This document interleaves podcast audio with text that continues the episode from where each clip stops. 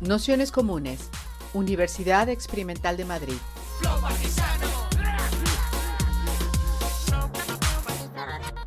Toda la información en nuestro canal de Telegram Nociones Comunes o en nuestra web traficantes.net barra formación.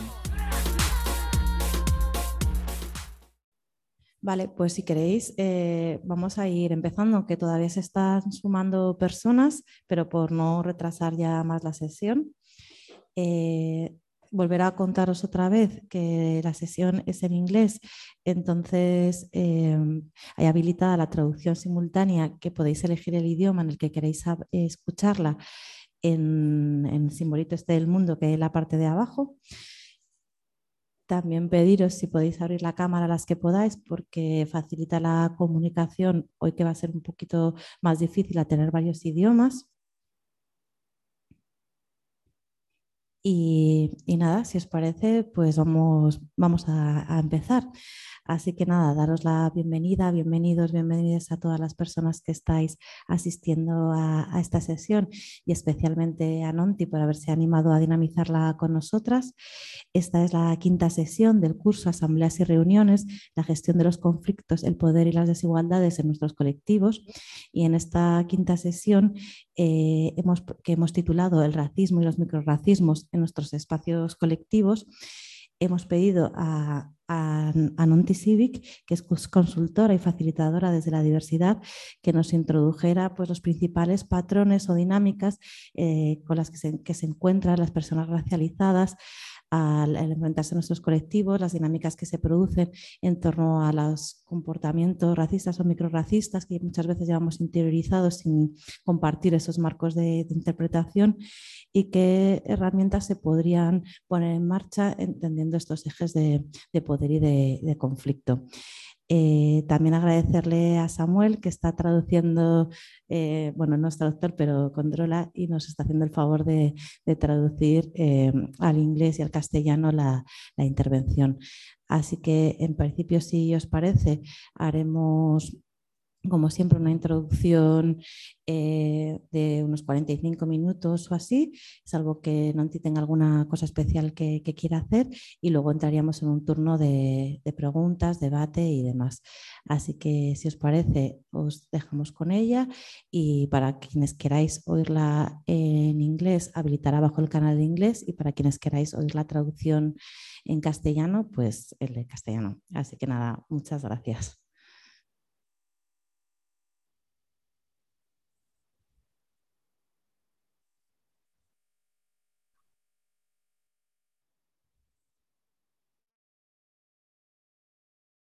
Gracias. Thank you very much. Muchas gracias. Um, I am very honored to be here today. Me siento muy honrada de estar hoy aquí. Um, and for a second there, I was like, hmm, maybe I didn't prepare exactly for the assignment. Y, por segunda vez he pensado, ah, quizá no me he preparado bien el encargo que me han hecho. Y luego he dicho, no, no, sí que lo tengo bien preparado.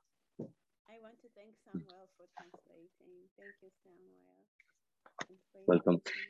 Quiero agradecerle a Samuel que esté traduciendo. Muchas gracias.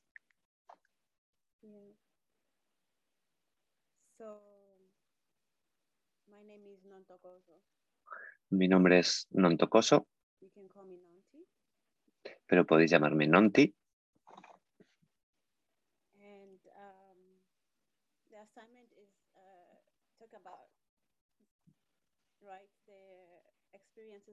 BIPOC people in spaces.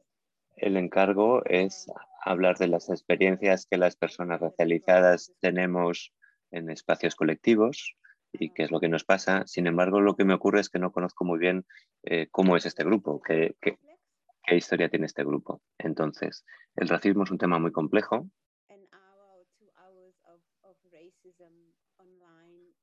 Una hora o dos horas para hablar sobre el racismo de manera online no hace justicia a la dimensión de esta opresión. Sam, tell me if I'm going too fast, yeah? Entonces, Samuel, por favor, dime si vas muy rápido, si voy muy rápido. Así que simplemente decido seguir mi intuición de por dónde yo quería empezar, de por dónde yo quería empezar, qué, qué quiero tratar y hasta dónde creo que podemos llegar.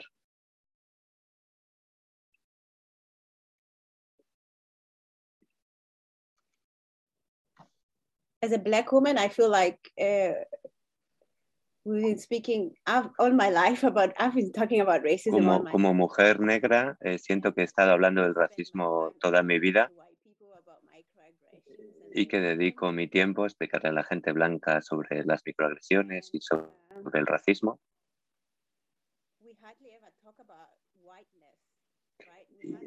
Y que, y que muy pocas veces hablamos de lo que es la blanquitud, de qué, de qué implica, de qué significa ser blanco o blanca. Y de qué es el racismo. Así que hoy voy a empezar el viaje entrando un poco por slowly, aquí, explicando qué es el racismo, yendo despacio. Tengo algunas preguntas que podemos eh, abordarlas y, y simplemente vamos a seguir, vamos a seguir el ritmo. I don't see all of your faces, so I'm just this. I No, no os, no os veo todas las caras, así just hay, algo en mí como que yo necesito eh, saber con quién estoy hablando. Sin embargo, veo algunas de vosotras y eso me ayuda. Y también entiendo que quizá algunas, por varias razones, no podéis tener vuestra cámara encendida y eso lo entiendo. Pero bueno, mi, mi tradición indígena hace que para mí sea importante saber a quién le estoy hablando. Así que simplemente voy a tomar un momento para. Llamar a mis ancestros porque yo no vengo aquí sola, están los que vinieron antes que yo y para honrar a vuestros ancestros también y para honrar también a los futuros ancestros.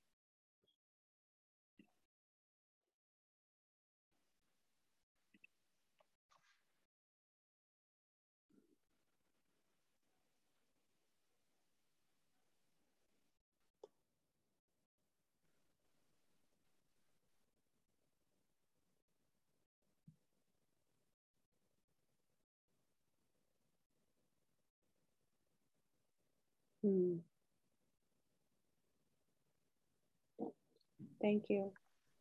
Gracias. I'm going to share some slides Voy a compartir unas eh, diapositivas and then also talk with you.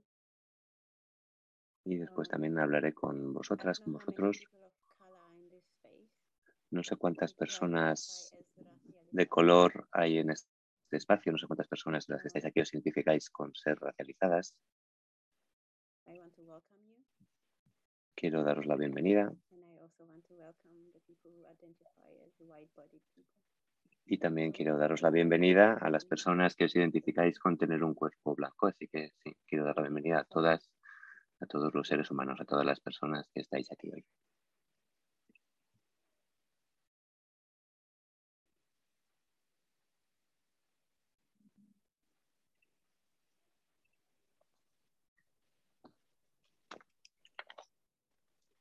I'm going to share.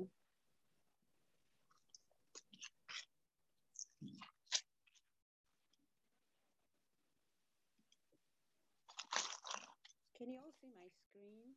¿Podéis eh, todos, todas ver mi pantalla? Yeah. Sí, fantástico. Um, Entonces quiero empezar con este diagrama. ever doing the presentation and I begin with this diagram. Esta es la primera vez que hago este tipo de presentaciones que empiezo con este diagrama, así es como me sentí hoy de empezar por aquí. El diagrama en el centro tiene a la violencia. Yo no lo inventé, yo lo he cambiado un poco y está todo conectado. Y en el centro de todo está la violencia. Lo que yo defino como violencia son opresiones. La violencia se manifiesta de diferentes maneras y una de las maneras en las que se manifiesta es a través de las opresiones. And we can't talk about racism without talking about Y no podemos hablar del racismo sin hablar del colonialismo, colonialism, sin entender el colonialismo, sin entender el capitalismo, sin entender el terrorismo eh, medioambiental, el patriarcado,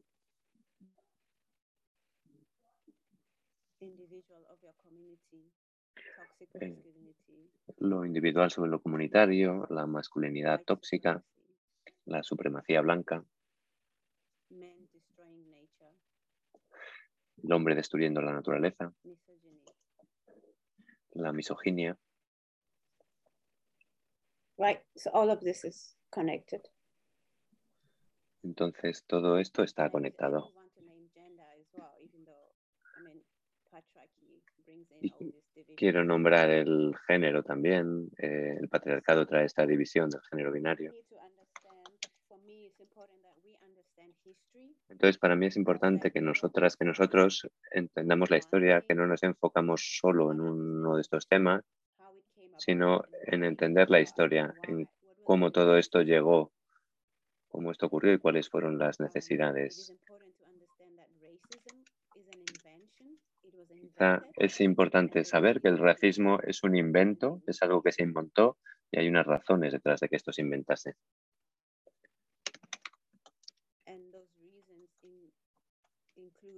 uh, capitalism, include resources, Y esos motivos es el capitalismo, eh, los recursos y la desconexión.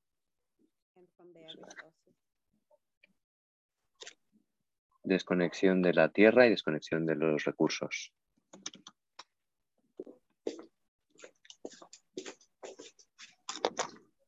Somebody needs to.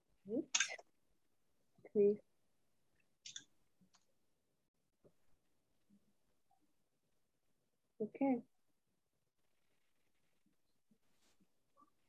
So this is the beginning. I'm going to stop for a while.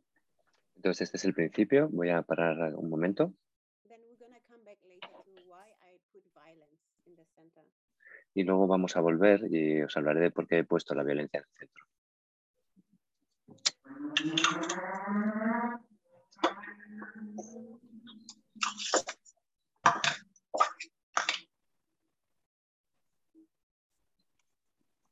So for today, I ask you to have compassion for yourselves. What do I mean by compassion? I mean Para hoy eh, os pido y os invito a tener compasión hacia vosotros mismos y hacia vosotras mismas. ¿Qué entiendo por compasión?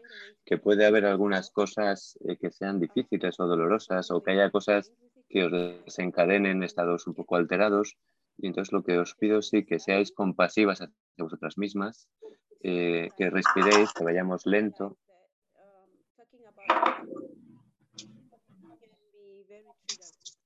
porque hablar de temas de racismo puede ser muy desencadenante, puede desencadenarnos cosas internas y también puede retraumatizar.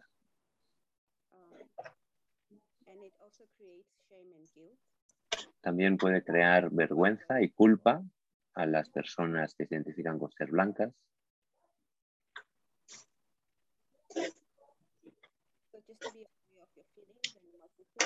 Entonces simplemente estar atentas a cuáles son vuestras emociones.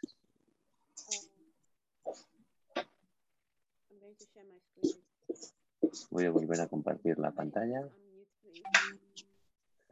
Alguien, eh, alguien debería mutearse porque debe haber algo de ruido por allí de fondo.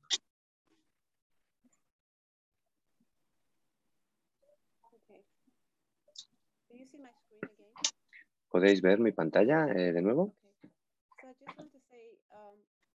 Entonces quiero decir solo, hace poco hemos empezado a usar este término, BIPOC, negros, indígenas, gente de color. Antes solíamos hablar de gente de color. Y la razón...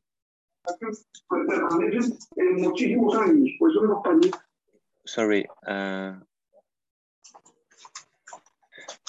ha habido un ruido. eh, ¿Hay algún micro que debería silenciarse por allí?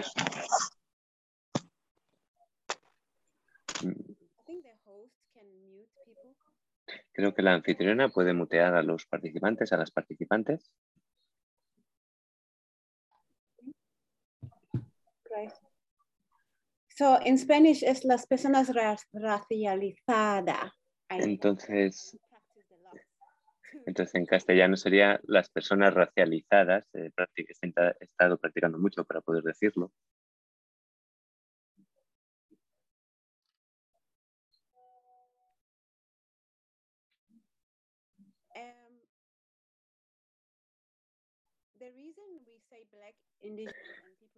La razón por le because decimos personas negras e indígenas de color es porque este grupo de las personas racializadas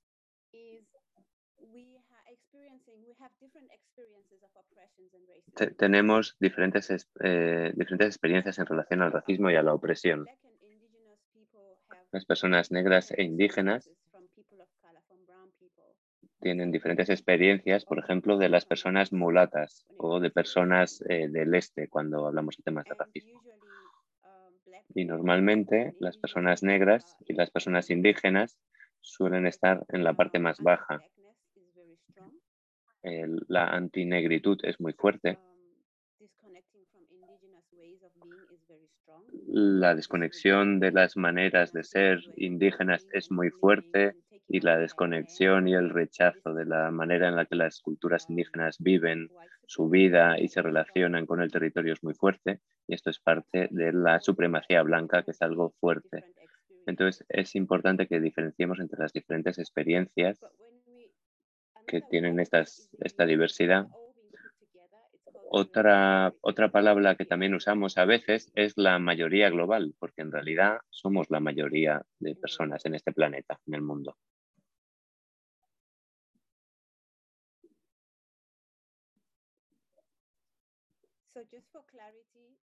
Entonces, para claridad, a veces hablamos del racismo y la gente que no ha hecho un trabajo sobre el racismo tienden a confundirse. Voy a clarificar, perdón. Las personas blancas que no han trabajado sobre el racismo a veces tienden a hablar del racismo inverso. Entonces, antes de ir más adelante, quiero clarificar que no existe nada como el racismo inverso. No existe. Lo que ocurre es que como una persona de color, yo puedo tener prejuicios. Yo puedo tener prejuicios hacia la gente blanca. Así que puedo tener pensamientos negativos y emociones negativas hacia la gente blanca y, asum- y hacer asunciones sobre cómo es la gente blanca. Pero esos pensamientos, como no están supervisados por el poder en el mundo, no es racismo, no se le puede llamar racismo. Luego, luego hablaré más de ello.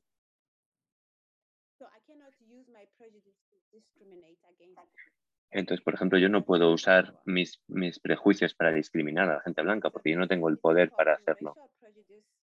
Entonces, el racismo es igual al prejuicio racial más poder.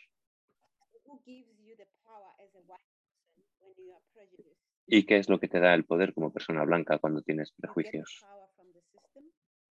Obtienes el poder del sistema, obtienes el poder de la historia, o, te obtienes el poder de las instituciones, obtienes el poder porque todos los días tu experiencia como persona blanca es validada en el mundo. Quiero hablar también de los tres mitos sobre el racismo porque estamos en Es- España, donde normalmente aquí a veces la gente piensa que el racismo es un problema de Estados Unidos, que el racismo no ocurre en, en Europa, no es algo que sea tan importante en lo que tengamos que centrarnos. Eh,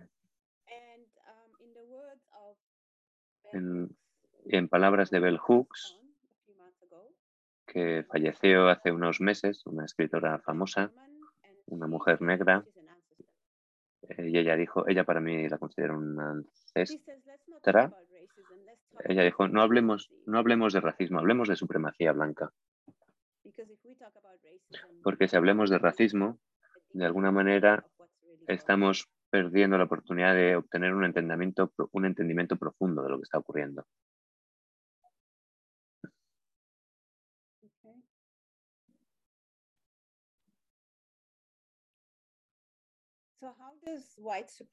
Entonces, ¿cómo funciona la supremacía blanca?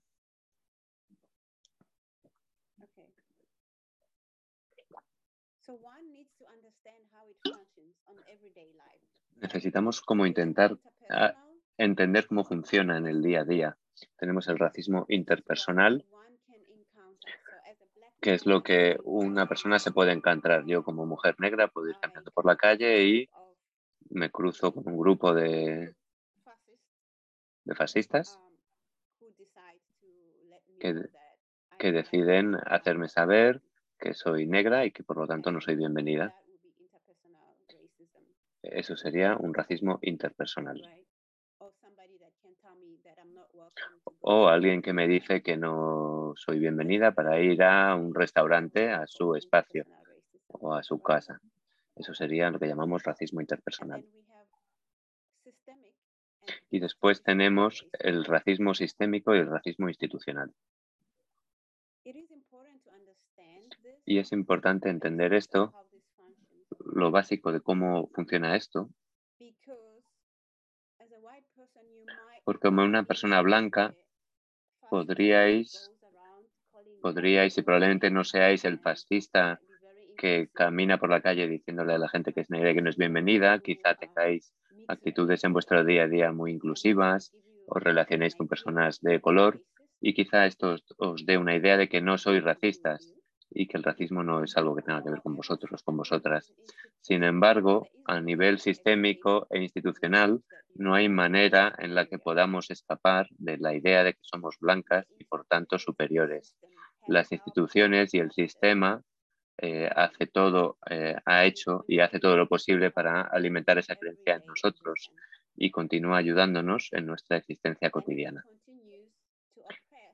y continúa oprimiendo la gente racializada en su existencia cotidiana del día a día.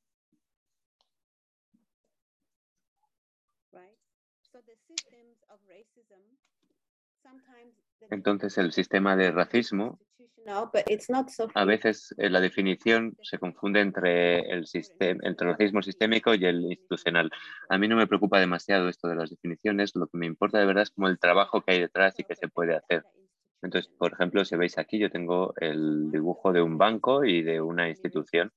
Una de las maneras en que la institución puede ser, no, no puede ser, es racista, eh, porque es algo que ocurre hoy día, es, por ejemplo, no dar préstamos a personas racializadas, porque cuando, por, van a pedir un préstamo, o dan créditos, dan préstamos, pero ponen unos intereses mayores que los que pondrían a personas blancas.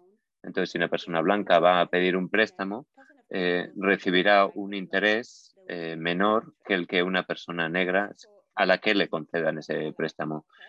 Esto ah, mantiene a las personas eh, racializadas oprimidas y les, y les, por así decirlo, les mantiene donde, donde deben estar en función del sistema. Por ejemplo, si yo voy a Sudáfrica y quiero comprarme una casa en un área rica, por cierto, en Sudáfrica, una región rica está identificada por cuántas personas blancas viven allí, de la misma manera que las escuelas buenas o otras instituciones buenas se miden por el número de personas blancas que hay allí. Entonces, cuando una persona negra o una persona racializada empieza a tener dinero y se mueve a esos vecindarios, esos, esos vecindarios empiezan a ser llamados eh, de clase baja empiezan a ser eh, vistos por personas blancas como peligrosos sitios, eh, o sitios donde no mola tanto estar. Entonces, digamos que en Sudáfrica los sitios eh, donde, se, donde la gente quiere estar es porque hay mayoritariamente gente blanca. Se piensa que, o sea, donde hay más pobreza, donde hay más inseguridad, eh, eso, eh, se, eso, ese código se lee porque hay más población negra. Entonces, el, sistema, el racismo sistémico y el institucional se necesitan uno al otro. Tienes el gobierno que hace las leyes y el gobierno, para poder aplicarlas, necesita a la gente. Necesita que la gente las aplique. Entonces, por un lado tienes eh, la policía, eh, los bancos, el sistema educativo, los profesores. Entonces, cuando tienes profesores y escuelas que continúan enseñando eh,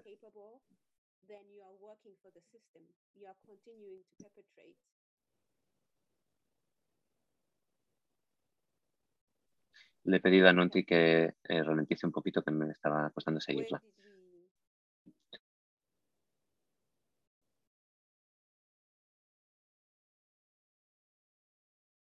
Okay. Yeah, so the system, in order to function, it needs people. El sistema, para que funcione, necesita gente que, que siga un poco esa línea para que, para que pueda funcionar. So it needs the police to be trained. Entonces, necesita que la policía eh, reciba entrenamiento y esté entrenada para saber que, por ejemplo, los inmigrantes no son bienvenidos. Necesita profesores y profesoras que continúan enseñando que hay estudiantes inteligentes y estudiantes que no son capaces. Y en general la población racializada suele ser la que se mete en ese saco de población no tan capable, que tiene problemas, que no es tan hábil, que no tiene tantas capacidades. Que genera más problemas o que eh, hace que la clase vaya más lenta. Entonces, Todas to estas conductas re- refuerzan eh, que se siga manteniendo la supremacía blanca. Y ninguna de nosotras aquí, sentadas aquí, ninguna de nosotras eh, puede escapar de este sistema. Este es el sistema en el que vivimos.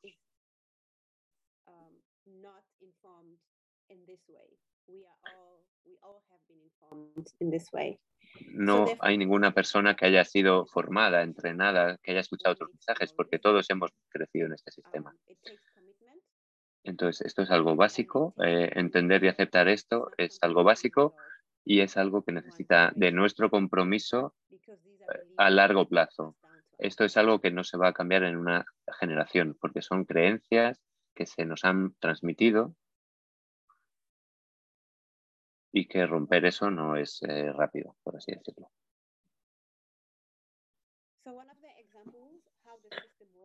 Uno de los ejemplos en cómo funciona el sistema son las fronteras, ¿no? El derecho a la- al movimiento, el derecho a moverse libremente. Um, Ahora, por ejemplo, estamos pudiendo ser testigos eh, de cómo con el conflicto, la guerra, eh, la invasión de Rusia en Ucrania, One is the difficulty that black estamos pudiendo observar dos cosas. Una, estamos pudiendo comprar las dificultades que la gente racializada ha tenido para moverse, por ejemplo, para entrar en Polonia o en muchas otras eh, fronteras europeas.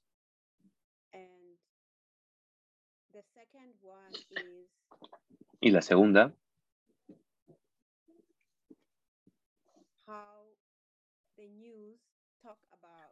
cómo las noticias hablan what's happening in the Ukraine de, que, de lo que está hablando en Ucrania, cómo los periodistas informan y nos informan sobre la guerra en Ucrania. Solo por clarificar, Lo que está ocurriendo allí me parece eh, horrible, me parece que va contra la eh, humanidad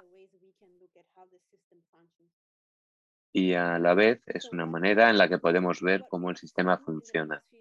Entonces, lo que hemos visto en los últimos días es qué vidas son más preciosas y qué vidas son menos valiosas. La gente con piel oscura, marrón, eh, eh, negra,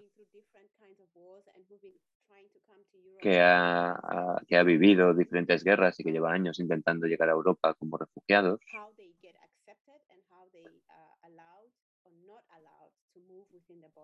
se puede observar cómo son permitidos o cómo no son permitidos eh, cruzar eh, las fronteras y también podemos observar cómo se cuenta la historia, cómo se cuenta su historia. Y a la vez podemos observar cómo se cuenta la historia de lo que está ocurriendo en Ucrania, ¿no? Por ejemplo, eh, hace poco estuve viendo un vídeo y uno de los eh, periodistas decía, quiero decir, son, son niños, niñas con ojos azules, con, con pelo rubio que están en medio de la guerra. Otro, otro reportero, otra reportera estaba diciendo, esto está ocurriendo en Europa, esto le está ocurriendo a gente civilizada que está viviendo una guerra. Y muchos otros ejemplos. Personalmente a mí no me sorprendió.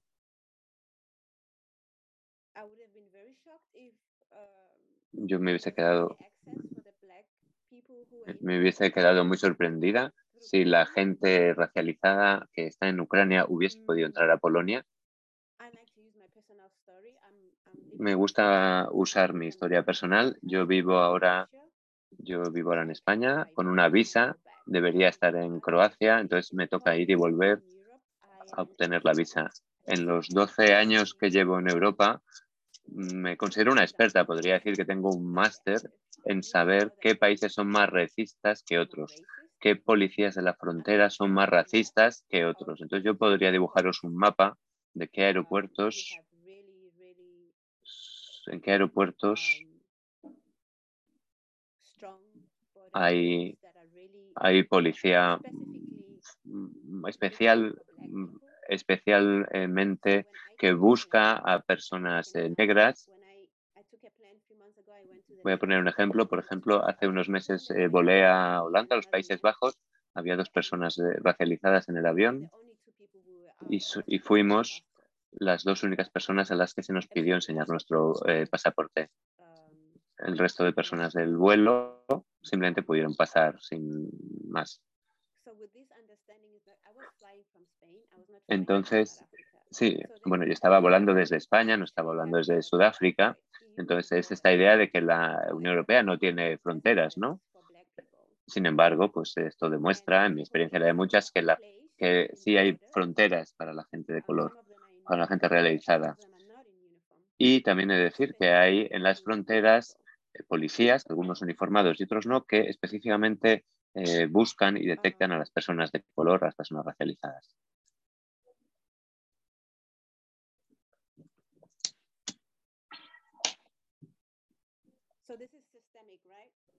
Entonces, esto es algo sistémico. Eh, quiero daros como la imagen, intentar daros una imagen completa para que cuando las personas racializadas y las encontréis en vuestros espacios, en vuestras casas, en vuestras comunidades, que entendáis lo mejor posible qué es lo que están trayendo con su experiencia. Están trayendo la historia, la historia de sufrimiento, de colonización, una historia donde cada día viven el racismo, yo, por ejemplo, ahora os he traído el, trauma que tengo con la policía de las fronteras. Tengo muchas historias de esas.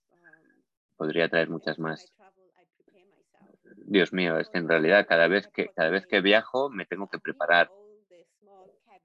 Tengo que dedicar tiempo eh, y lo llamo días del aeropuerto, porque yo he estado tantas veces en estas pequeñas cabinas donde te hacen esperar mientras eh, revisan tu pasaporte, comprueban que todos los datos, que tu visa está correcta, yo de verdad mi identidad es la de quien digo, tienen que llamar, tienen que mirar en sus ordenadores mi historial. Entonces, cada vez que yo viajo, tengo que tener en cuenta que necesito horas extra eh, porque sé que esto es lo que me va a ocurrir.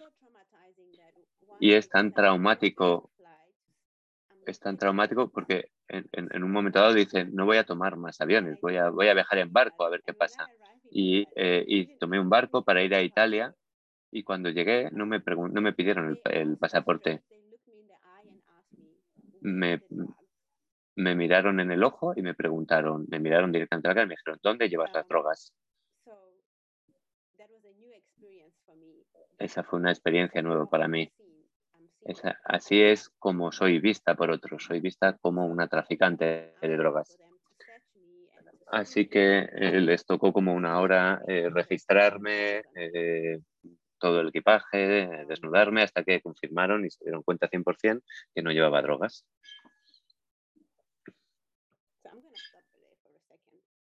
Me voy a parar aquí un momento. Entonces esto es el racismo institucional que funciona dentro del sistema eh, de racismo.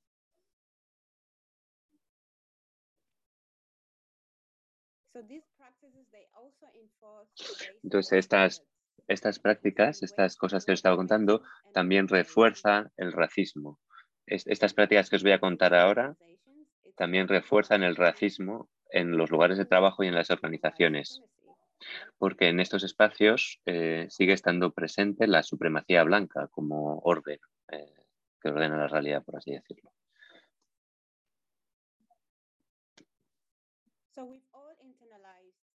Entonces, todos y todas hemos internalizado la supremacía blanca y actuamos desde este punto, desde esta base, sea de manera consciente o inconsciente.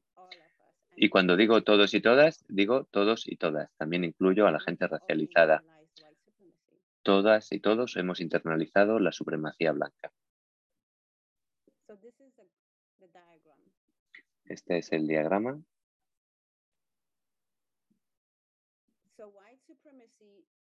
Entonces, la supremacía blanca representa lo que es bueno, como he dicho antes, qué es, qué es ser inteligente, qué es ser bello o bella, qué es ser capaz, quién tiene derecho, quién tiene acceso. Entonces, en primera línea tenemos a los hombres blancos. Podría ser hombre blanco, alto, con un grado universitario, eh, rico,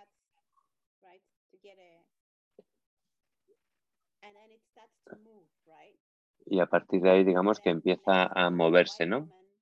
El siguiente o la siguiente en la línea sería una mujer, una mujer eh, blanca, con un grado universitario, rica, de clase media.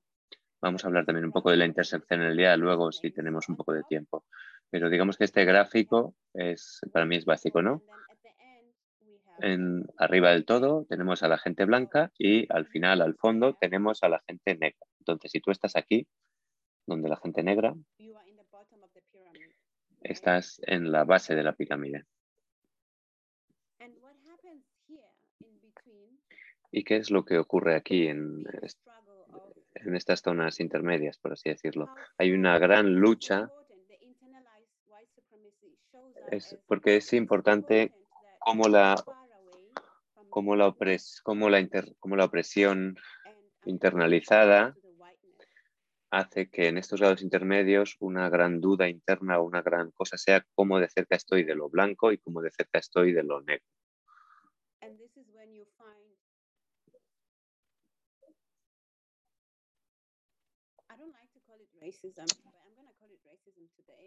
Y aquí es donde no, no, no, a mí en realidad no me gusta hablar de racismo, aunque lo voy a utilizar hoy.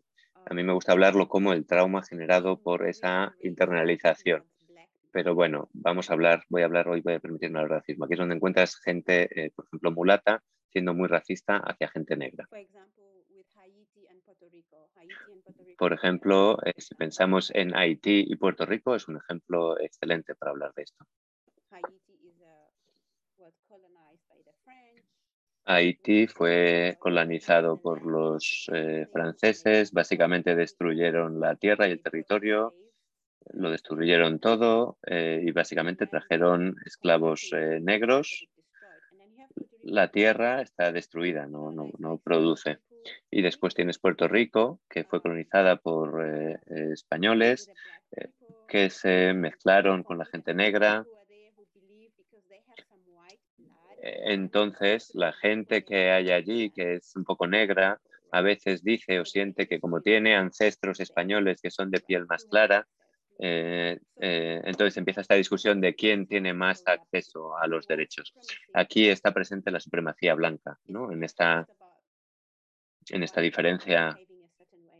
Entonces, la supremacía blanca no es solo cómo la gente blanca se comporta de una determinada manera, sino también es cómo el resto eh, nos intentamos situar en esa escala. Otra manera en la que la supremacía blanca se muestra, se nos muestra, es a través del odio internalizado. Eh, esto podemos encontrarlo en la gente racializada. Entonces, por ejemplo, desde la edad es muy, desde una edad muy joven, yo recibí el mensaje muy claro, alto y claro. No es bueno ser negro, por las razones que os dije antes, ¿no? Eh, soy fea, mi, feo, mi, mi, pelo no es adecuado, deberías tenerlo más liso para que sea más fácil peinarlo. Automáticamente, porque no soy blanca, no soy inteligente. Incluso aunque yo sea inteligente, solo si esto de la supremacía blanca es verdad, habrá gente blanca más inteligente que yo, solo por el hecho de ser blancas. Yo no tengo acceso a determinados sitios, entonces tienes todos estos mensajes que recibes desde una edad muy temprana que de alguna manera hace que nos odiemos a nosotras mismas como gente de color, como gente racializada. Y es un viaje continuo a través de la vida de sanar esta herida y de cómo reaprender. Es un proceso muy de largo plazo. Y esto es lo mismo que genera algo que ya he hablado antes, ¿no? Que es el colorismo, Those who have lighter skin are more que es esta creencia que los que tienen un tono de piel más claro son más bellos, más inteligentes y que los que tienen eh, tonos de piel más oscuros, más negros, son más eh, desagradables. Entonces, por ejemplo, esto hace, eh, esto hace que se vendan mucho todas estas vendas que aclaran mucho tu tono de piel, ¿no? Es algo que se vende mucho. Entonces, hay tantos traumas que son creados por la supremacía blanca. Algunos son micro, podemos llamarlos micro, y otros son macro, eh, muy grandes. ¿no? Entonces, como persona blanca, como persona blanca puedes eh, negar esto si quieres, eh, especialmente si, has- si no has hecho el trabajo, pero como persona blanca, como persona, pero como persona blanca lo que yo os diría es que es más importante sa- saber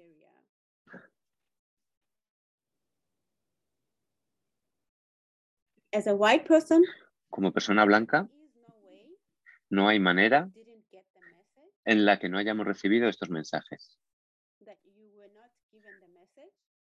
Es imposible que no nos los hayan transmitido. Los mensajes de que por los colores de nuestra piel somos superiores,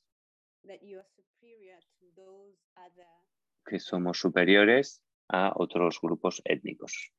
if you are in Spain Si estás en España, si estáis en España, no hay manera en la que no habéis recibido ese mensaje de que sois eh, mejores, sois superiores de la, del pueblo gitano, por poner un ejemplo.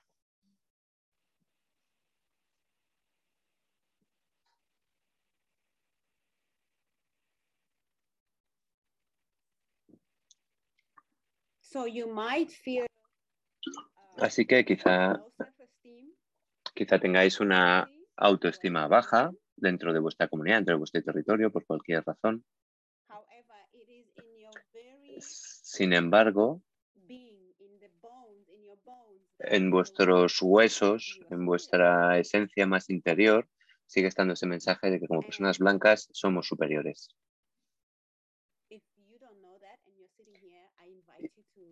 Y si eso no lo sabéis y estáis aquí sentadas escuchando esto, os invito a que hagáis el trabajo y os acerquéis a otra persona que sí estén haciendo el trabajo y que os ayuden a ver cómo esa supremacía blanca eh, está dentro vuestro y cómo esta supremacía blanca se manifiesta en el día a día de manera cotidiana. Y esto vamos a trabajarlo luego, si da tiempo, en cómo aparece esto cuando tenemos interacciones con personas negras y cómo esas interacciones son diferentes si somos conscientes de nuestra supremacía blanca o si no lo somos y cómo de peligrosos somos o podemos llegar a ser cuando no somos conscientes de nuestra supremacía blanca y cómo podemos ser de peligrosos cuando la negamos. Ah, En ese momento nos convertimos en personas blancas peligrosas.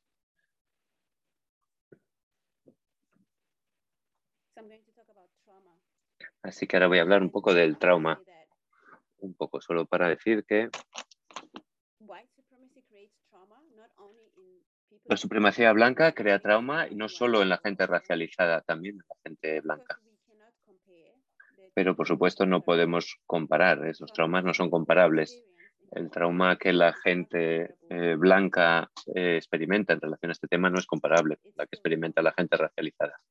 Pero aún así es un trauma. Y este, es el trauma de la separación, el de la gente blanca, el trauma de la separación. El trauma de siempre tener, de siempre tener que tener razón, de siempre ser inteligente, el trauma de siempre tener que demostrar que sabes y que aunque no sepas, esto se, esto se manifiesta y aparece de diferentes maneras.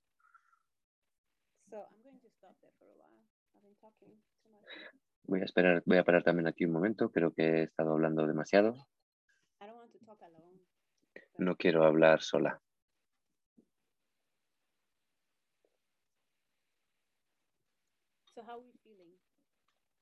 ¿Cómo nos sentimos? ¿Cómo estamos en la negación? ¿Es- ¿Estamos? ¿Yo? No, no está hablando de mí. Yo soy súper maja, soy una persona súper amable. Mis padres me criaron de manera adecuada. Tengo trabajo en un proyecto en África.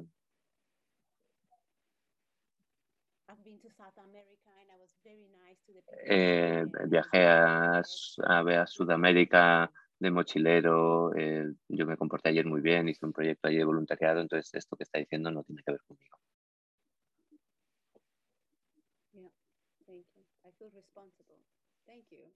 Ah, me siento responsable. Ah, gracias. Responsible, responsible comes from the word being Re- la-. Respon- eh, ser responsable viene de la palabra ser capaz de responder, lo que implica que puedes tomar acción. Ah?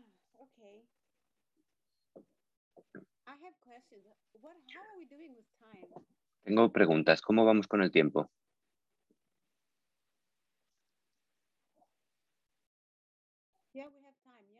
¿Sí? ¿Tenemos tiempo? So I'm going to ask you some questions if you have pen and paper. Entonces voy a haceros, voy a lanzaros unas preguntas. Las voy a copiar en el chat. Si tenéis papel y boli, os invito a, a anotarlas. Tengo diferentes, tengo diferentes diapositivas aquí. Darme un segundo que encuentre la que quiero enseñaros.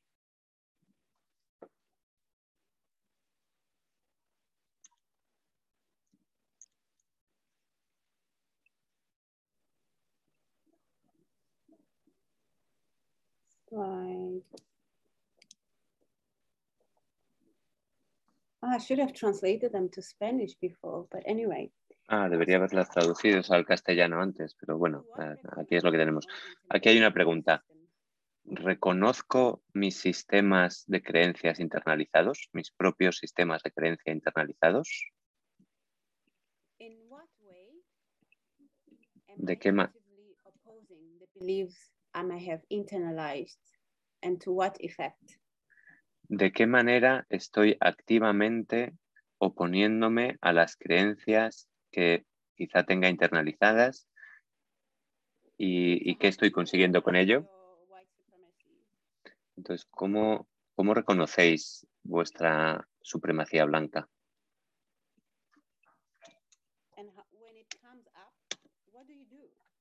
Y cuando aparece, ¿qué, hacemos? ¿Qué, qué pasos somos, son los que estamos tomando your way of thinking, to para cambiar la manera de pensar, para cambiar la manera en la que hemos sido programados, programadas? No, no tenemos que trabajar en estas eh, respuestas ahora, pero quizás sí me gustaría hablar o escuchar un par de voces de, de la sala que tengan ganas y el coraje de compartir. No es necesario que respondáis a las dos preguntas. just share how, how do you recognize your internal Simplemente podéis eh, comentar cómo reconocéis vuestros sistemas internalizados de creencias sobre la supremacía blanca.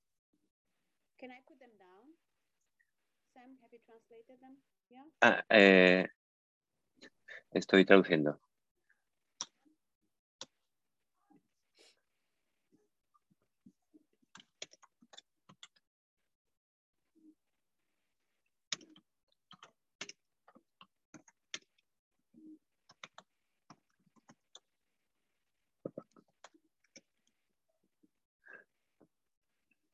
So I can start. For me, when I was younger, my internalized white supremacy thinking was that I used to live in the city. I grew up in Johannesburg. Por ejemplo, voy a empezar.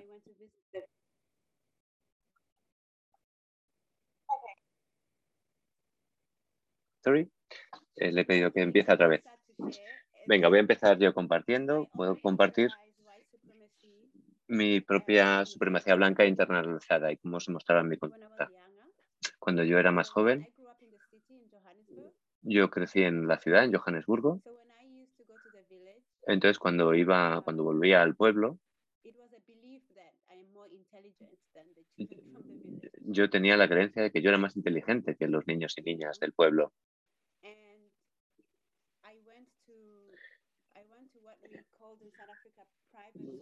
Yo fui a una de esas escuelas que en Sudáfrica llamamos escuelas privadas, que son escuelas que predominantemente eran blancas, profesores blancos y profesoras blancas dentro de un sistema de educación blanco y allí habíamos muy pocas personas eh, negras.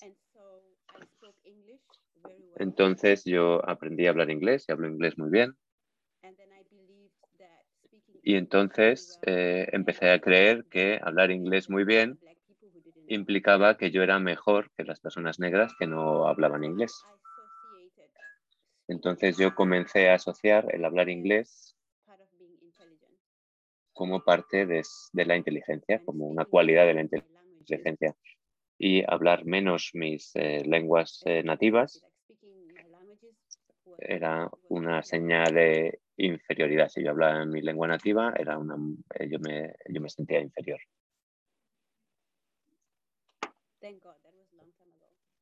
Oh, madre mía, eso fue hace mucho. He hecho mucho trabajo desde entonces. Entonces.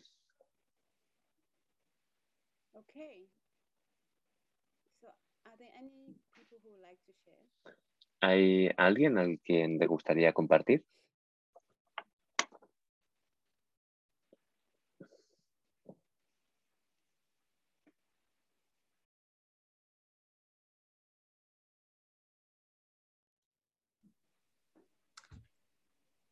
Okay, I'll say something. Eh, yo puedo decir algo. Um, I can think more of Yo puedo pensar más, puedo pensar en momentos como mentales donde yo algún pensamiento aparece en tu mente Where did that come from? que de repente dices, ¿de dónde ha venido eso? Eso es mierda. ¿Cómo, cómo puedes pensar eso? Eso es mierda absoluta. ¿Cómo, cómo lo he pensado? Come from, of course, years of education, Y que viene, claro, pues de años de educación, de mil ejemplos que has visto, de lo que has ido internalizando. Y creo que básicamente lo que hago es eh, decirme a mí misma, oh, eso es eh, mierda. Intentar eh, averiguar cómo, no, no que no ocurra, porque ocurre, sino simplemente reconocer esa parte de mí y tratar de mantenerla tan pequeña como sea posible, pero reconocer y aceptar que está ahí. Y me avergüenza eh, eh, reconocerlo, pero es verdad. Thank you, Joanne. Thank you. Eh, gracias, Joan.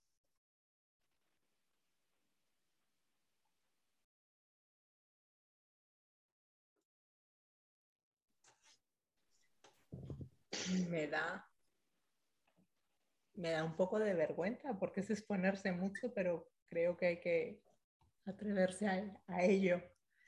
Eh, y me has hecho pensar eh, en el trabajo.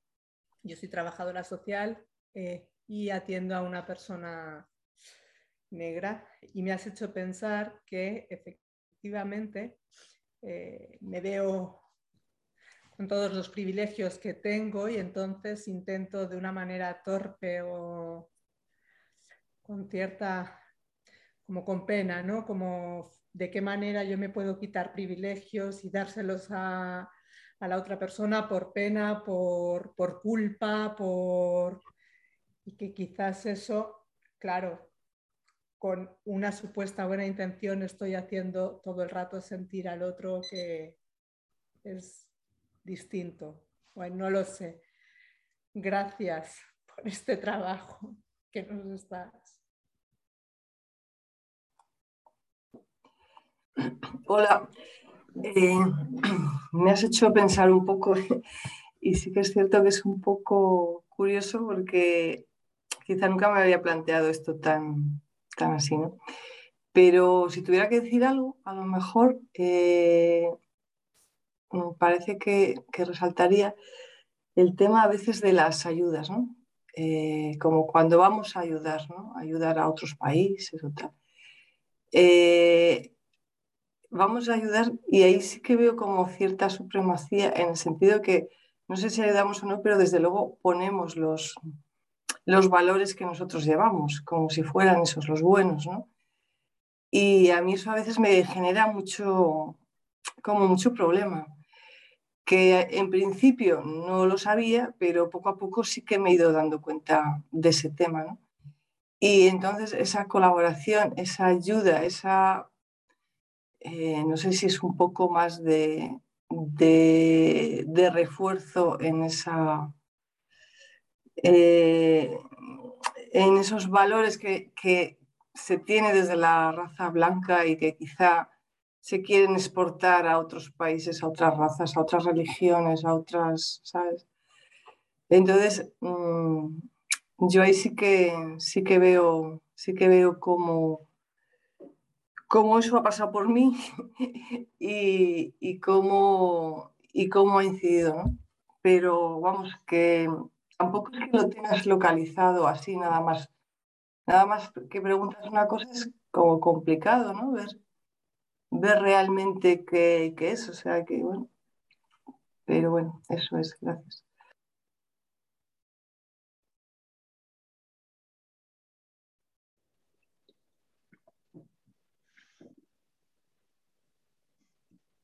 Thank you. Gracias. I'm having a map in my head already. Estoy como haciendo un mapa en mi cabeza. Thank you for the three. Gracias a las tres personas que han compartido, a las tres voluntarias. Entonces, eh, que, sí, permitidme, voy a intentar coger vuestras historias para profundizar un poco más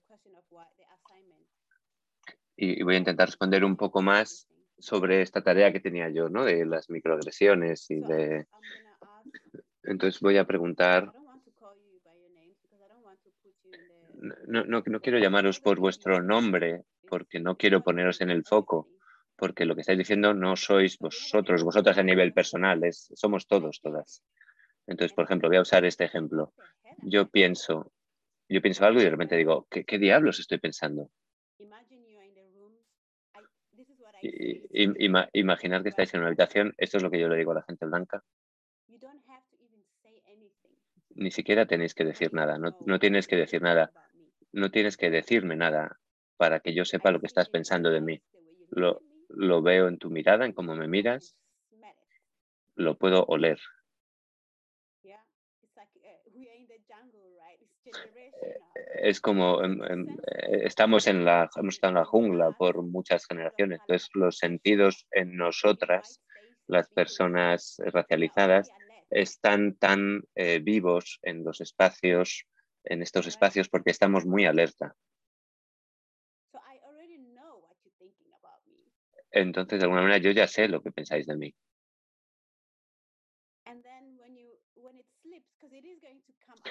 Y cuando, cuando se os escapa, porque en algún momento va a ocurrir, en algún momento, en alguna ocasión vais a decir algo, o en algún momento vais a hacer algo. Eh, Va a ocurrir, es así. Entonces, por eso es importante que, entendáis vuestra supremacía blanca. Siempre digo esto cuando hago este tipo de entrenamientos. Yo no quiero tener una discusión sobre si sois racistas o no, o sobre si tenéis eh, supremacía blanca. Esta no es la discusión que yo quiero tener con vosotros, con vosotras. La discusión que yo quiero tener es cómo vuestra supremacía blanca se muestra. ¿Sabéis cómo vuestra supremacía blanca aparece? Porque cuando aparezca, porque va a aparecer, cómo estás de abierto, abierta a hacer el trabajo necesario. Porque tendrías que hacer ese trabajo. Tienes que hacer ese trabajo. So i- in fact, you need to do the work. Entonces, de hecho, eh, necesitas hacer ese trabajo sin mí como persona de color, teniendo que, teniendo yo que señalar, eh, eso ha sido la supremacía blanca, hoy has tenido un comportamiento, una conducta racista. ¿No? Esto tendría que ser de vuestro interés. recordad el primer diagrama que os enseñé.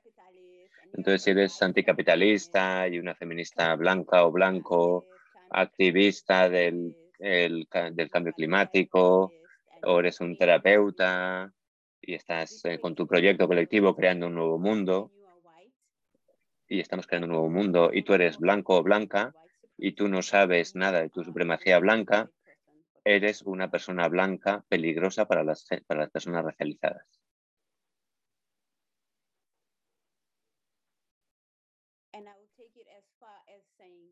Y lo voy a llevar tan lejos como a decir que eres más peligrosa para mí que los fascistas. Porque yo sé dónde están los fascistas, dónde están y cuál es su posición. Para ellos lo tienen muy claro, yo lo tengo muy claro. No hay secretos entre nosotros. No debatimos.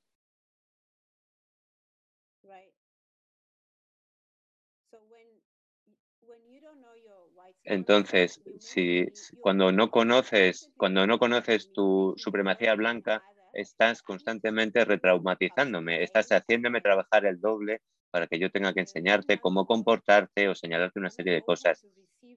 Entonces, si no has hecho el trabajo y no estás abierto a recibir esta información que yo te puedo dar sobre tu comportamiento, si tienes respuestas automáticas defensivas, reaccionas, te lo tomas en lo personal, ¿Quieres eh, rescatarme o salvarme?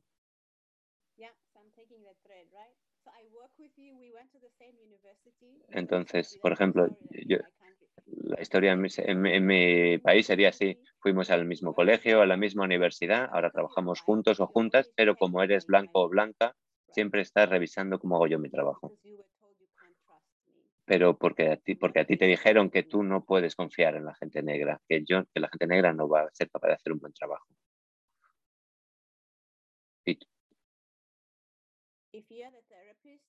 Si eres un terapeuta y yo te necesito y tú no tienes conciencia de tu supremacía blanca, te conviertes en alguien peligroso para mí.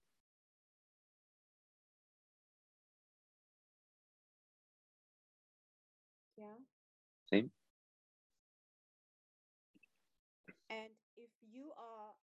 Y si eres y, y, tienes un corazón muy grande y de verdad quieres hacer algo eh, y quieres como erradicar la pobreza y dejas tu casa y te vas a cualquier territorio prove a hacer un trabajo con la pobreza, si no tienes conciencia de supremacía blanca, vas a ser peligroso, peligrosa para esa gente que vive allí. Si no tienes ni siquiera la conciencia de que tú tienes el derecho y la libertad de moverte por el pasaporte, que tienes la economía que te permite hacer eso y no tienes conciencia de eso y no tienes conciencia de las diferencias de cómo las personas a las que vas a ayudar, cómo ha llegado a la, a la situación en la que están, por la que tú vas a ayudarles y cómo tu propio país probablemente se haya enriquecido a costa de ese país, eh, si tú vienes de un país de lo que se llama el primer mundo.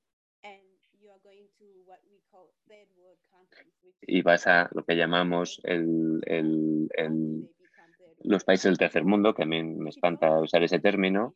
Si no tienes toda esa información, si no tienes toda esa conciencia,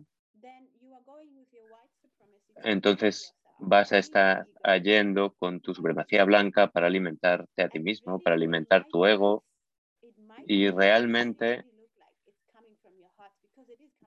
y realmente podría y realmente da la sensación de que viene de tu corazón, porque en realidad viene de tu corazón, pero en tu corazón está metida la supremacía blanca que dice que tienes que ir a rescatar a gente.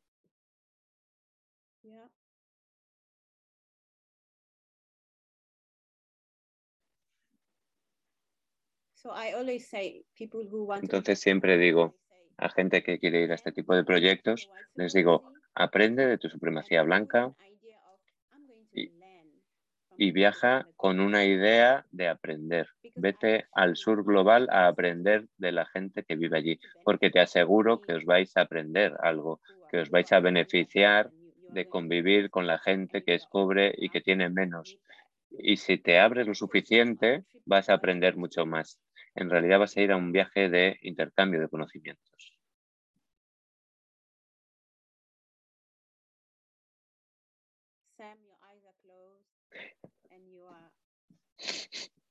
Eh,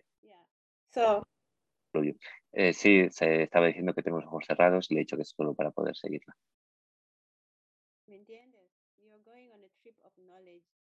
Vais a ir en un, en un viaje de intercambio de conocimientos.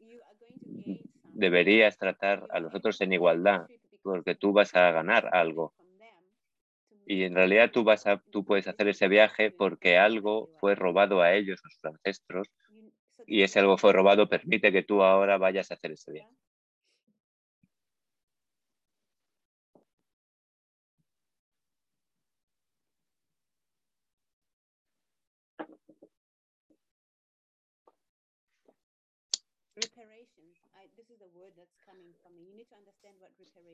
Reparaciones, esta es la palabra que me está viniendo. Necesitáis entender qué es lo que significa reparaciones. Si lo miramos desde ese punto de vista, que es una reparación,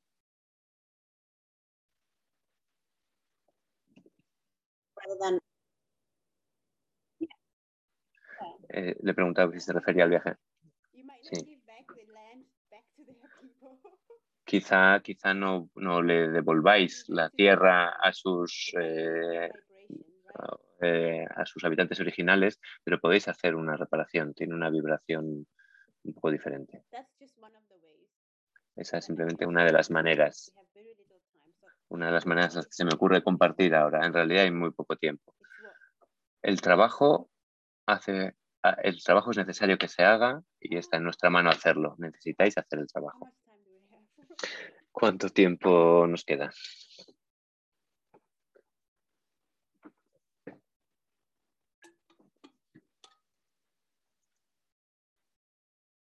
Almu, igual puedes abrir el micro. Sí, sí, estaba buscando el botón. Eh, yo creo que, ¿no? Como igual, como mucho media hora o algo así. ¿Os parece razonable?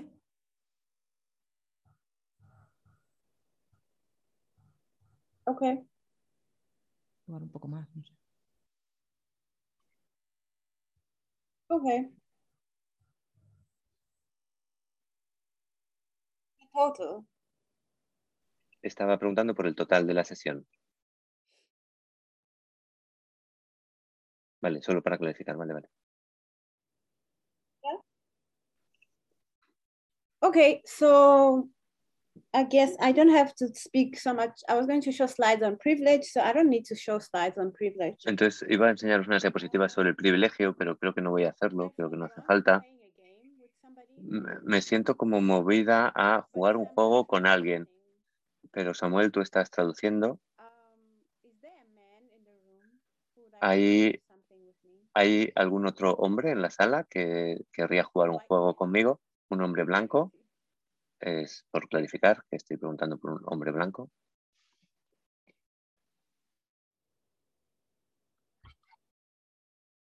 Okay. Yo, eh, yo puedo, si nadie se ofrece, yo puedo hacerlo y vamos traduciendo. We can speak loud, I think, Sam. Or Sam, I Ok. don't know. Vamos a hacerlo con una persona que está aquí en la sala, si queréis.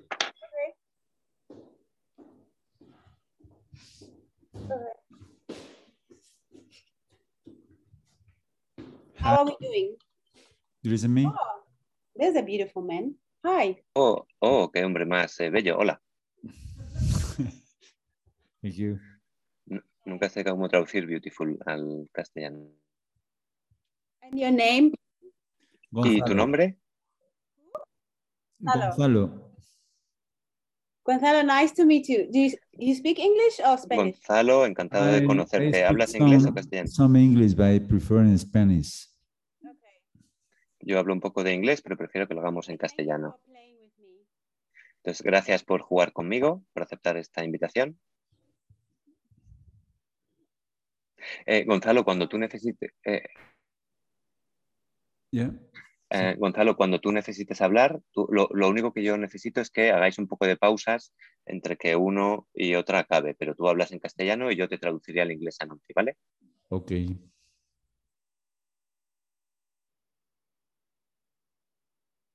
Ready?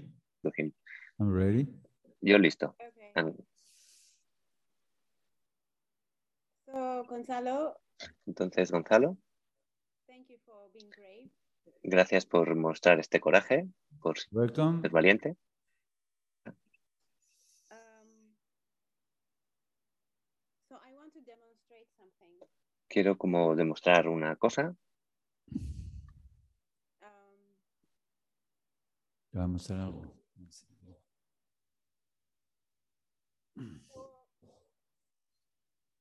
el campo. in indigenous ways, we talk about the earth. El campo. En, en la tradición indígena hablamos de la tierra. Y la tierra vibra. La tierra tiene una historia. Muchísimas personas han vivido allí. La tierra en sí misma tiene información. Um.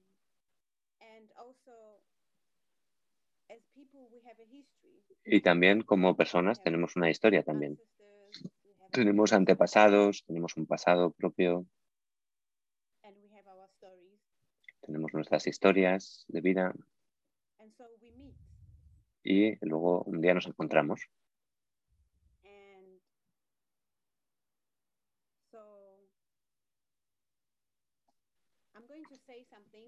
Entonces yo voy a decirte algunas cosas para ti, Gonzalo, y me gustaría que tú me sigas y que tú te presentes a ti mismo de la misma manera en la que yo me voy a presentar a ti. Ok. So, my name is Nontogozo. Mi nombre es Nontocoso. No he entendido. Mi nombre es.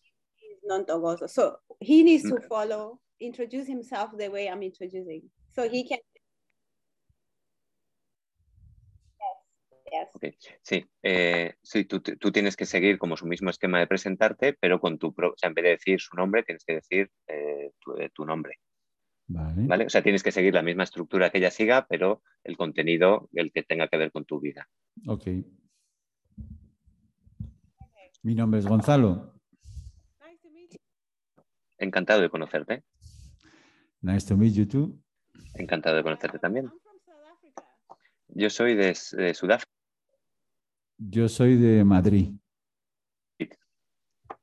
Hmm. I have an African passport. Yo tengo un pasaporte africano. Yo español. Great. Genial. I identify as a woman. Yo me identifico como una mujer. Yo como hombre. I identify as a man. I'm black. Yo soy negra. Yo soy blanco. I'm white. Hmm. Un poco moreno, pero blanco. A little bit Right. tan, but white. I come from a very humble uh, background. Yo vengo, yo vengo de una familia de clase baja, de, de- sí, de clase trabajadora. de- Yo vengo de una familia clase media alta. I come from a mid-high class family. Yeah. You know, as a black woman. Sí, ¿sabes? Como mujer negra en Europa, con un pasaporte africano, para mí es difícil moverme. eh, lucho con ello. Estoy seguro, convencido. A mí en principio no me cuesta demasiado moverme. No he tenido nunca problema. Bueno, alguna vez me han parado en alguna frontera, pero no. Casi por azar. Por eso que dice, a uno le toca de cada diez y me han parado, pero nada más.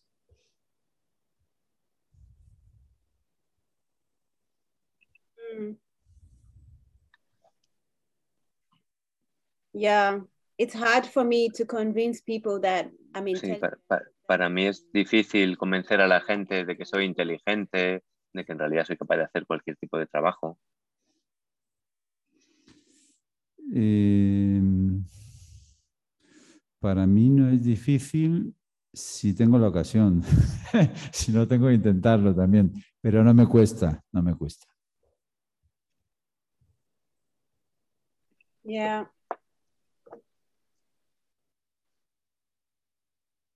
Yeah, for me, it's whether I have a chance or not. Para, para mí, tanto si tengo la oportunidad o no, siempre tengo que estar demostrando a la gente que puedo hacer cosas. Yo también un poco, pero eso ya es psicológico mío, ¿eh? Porque somos 11 hermanos y siempre tenemos eso, alguien te- para llamar la atención, pero nada más que por eso. Yeah. Thank you for mentioning that. It's like it's psychological for you, right? Gracias por mencionar eso, ¿no? Es como algo psicológico en ti, ¿no? Sí, para mí es algo sistémico, yo- porque yo sé que soy inteligente y lista y que puedo hacer el trabajo.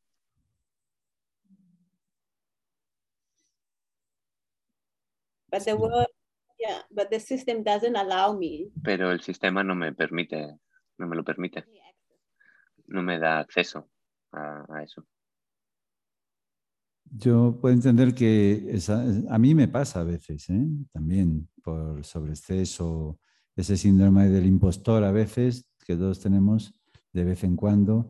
Pero claro, es más psicológico, pero no es sistémico, como dices tú, ¿no? Es en situaciones especiales, muy concretas, eh, por exceso, pero no es sistémico. No, no parto de ahí. Yeah. Okay. Well, thank you. I think we can stop for now. Gracias. Por, por ahora creo que lo podemos dejar aquí. Eh, you're welcome. De nada. Encantado.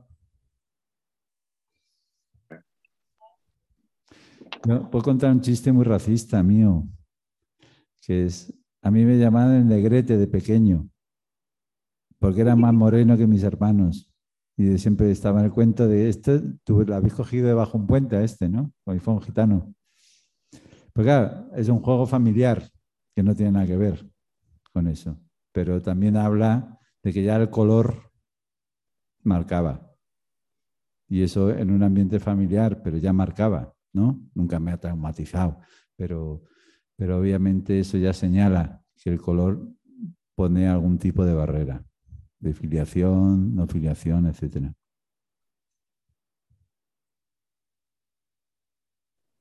Thank you for sharing that. Yeah. Gra- gracias por compartir eso. De nada. Iba a hablar de, iba a hablar de eso después también, de los sistemas familiares. Thank you, González. Okay. Have you, have you finished? Gracias, Gonzalo. Thank you. ¿Hemos terminado? Sí, sí, hemos terminado. Gracias. Ok. Eh, mm, eh, de nada. Okay. Entonces, So, what did we notice in that inter- ¿qué, qué- interaction? qué hemos notado en esa interacción entre yo y, y Gonzalo? We're going to talk about intersectionality, right? Estamos hablando también de interseccionalidad, ¿no? Um, so it's important that Entonces es importante, Que- es importante que conozcáis vuestro mapa. Voy a compartir una imagen.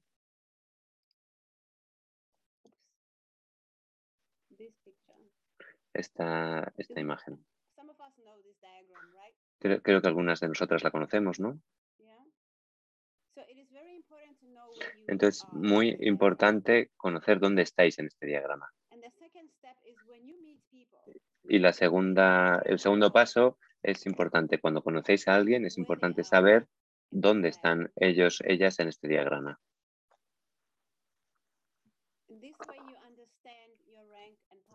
Porque así podéis entender, podéis entender vuestro rango y vuestro poder en el momento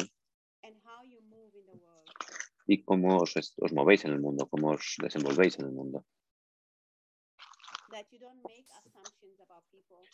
Para que no hagáis eh, asunciones sobre otras personas, suposiciones.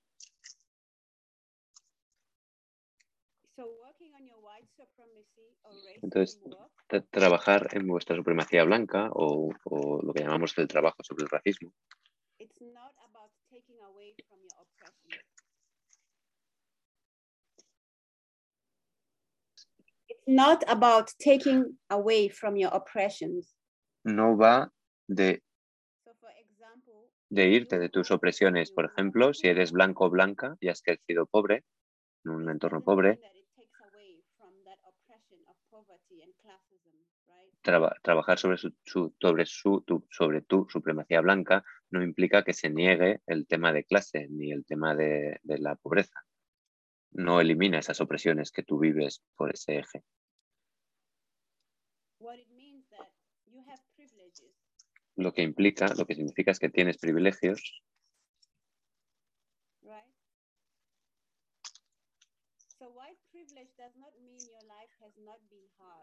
Entonces, el privilegio blanco no implica que tu vida no haya sido difícil.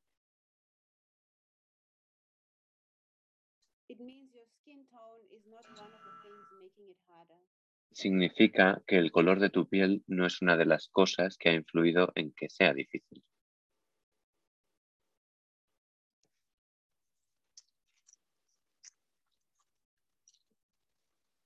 So I'm going to stop there for now. Entonces voy a parar aquí por ahora.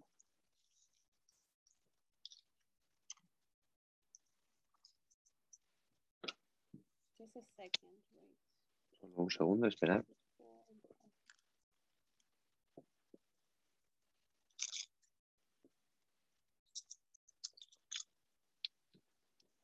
Okay, I'm going to share two more questions and then Voy a- voy a-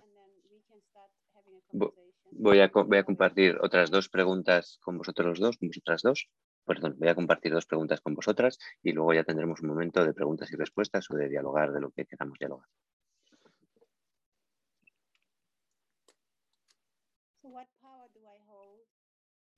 ¿Qué po-?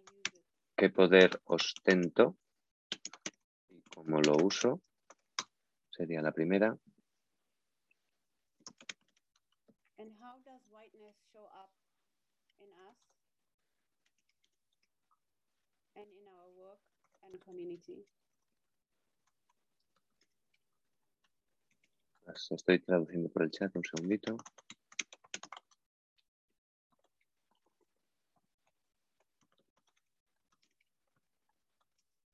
Eh, la segunda sería cómo la blanquitud, perdonad por la errata, eh, aparece o se muestra en nosotras, en nuestro trabajo, en nuestras comunidades, en nuestros espacios colectivos.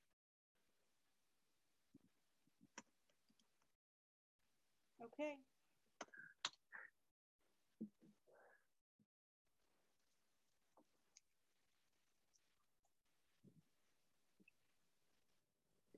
It's okay, Sam? Yes. Okay. Em,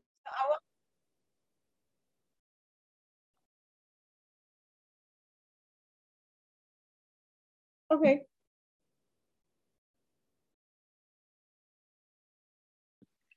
Okay. le estaba, le estaba preguntando la pregunta del chat de si puede compartir las diapositivas. Ha dicho que sí, que las tiene que preparar porque vienen de tres PDFs y ha dicho el conocimiento es eh, libre, gratuito. Entonces, entonces sí, os voy a dar el, el- el- el- micrófono para que habláis y entonces?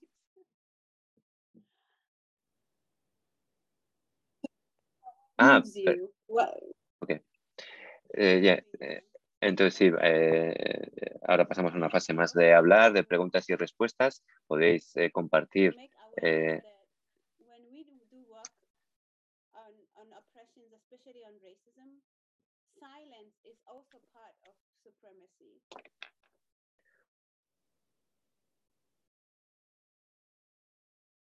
Eh, entonces, ahora vamos a hacer una parte más de preguntas y respuestas. Nunti dice que podéis compartir las respuestas a las preguntas que están en el chat o a cualquier otro tema que ahora mismo esté vivo en vosotras en relación a lo que estamos trabajando.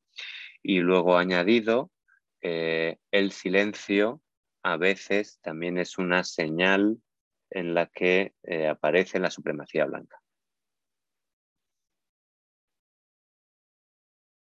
Yeah. To be- Thank you. Because silence is privilege, right? Porque el, el silencio es un privilegio, ¿no?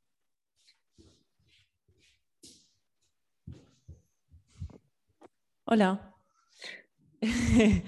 Eh, bueno, voy a hablar en castellano. Em, nada, bueno, muchas gracias por, por esta eh, sesión que ha sido súper interesante. Y bueno, antes como hablábamos de cosas más a nivel personal, yo quería como llevármelo, perdón, To take. Sorry, your name, please. Eh, Ah, ah, perdona, ah, ¿y tu my name nombre? is Marta. Miss Marta, mi nombre es Marta. Ya. Em, bueno, estaba diciendo que, mm, como ya han salido cosas personales que han comentado otras personas, eh, quería responder a tu pregunta, que es más eh, cómo se manifiesta la blanquitud en, en los grupos, ¿no? en, en, grupos donde yo participo. Entonces, bueno, eh, yo soy una persona de 30 años, participo en colectivos del movimiento climático y bueno, en todos los espacios donde estoy, en los que creo que dentro de la sociedad que vivimos, eh, diría que somos gente bastante abierta, aunque obviamente seguramente pecamos de muchas cosas. Em, pero bueno, hablamos mucho sobre la interseccionalidad y sobre todas las formas de opresión en la sociedad, ¿no? Entonces el racismo no nos, es, no nos es algo desconocido, aunque obviamente no en nuestros cuerpos. Y bueno, que una cosa que identificamos y que siempre nos pasa es que si miramos nuestros grupos, al final somos súper homogéneas, ¿no? Eh, ¿no? no hay gente racializada en nuestros colectivos o hay muy poca y realmente eh, pues el ecologismo atraviesa también el, racismo, ¿no? porque al final eh, todo lo que genera el norte global se manifiesta en el sur global y lo viven las personas racializadas.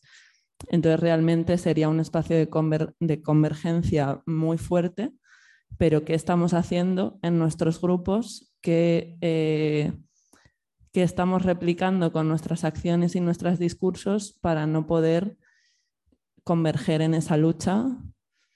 Em, bueno, es como, o sea, no es, no es tanto una pregunta para que me des una solución, porque creo que es muy complejo, pero más como traerlo al grupo, porque además veo muchas caras que estamos en el mismo lugar. Y bueno, pues por traerlo y compartirlo y, y muchas gracias. Ya está.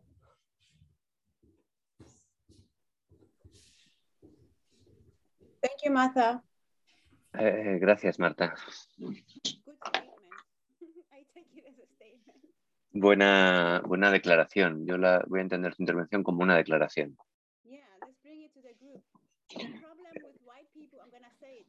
Sí, llevámoslo.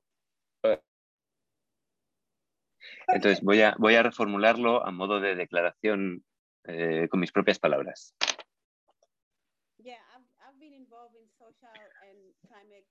Eh, yo, yo, he estado implicada en movimientos de cambio social y cambio climático en los últimos años en Europa.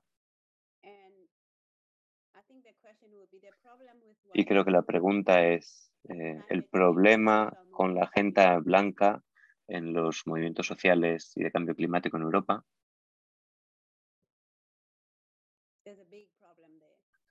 Hay un, hay un gran problema ahí.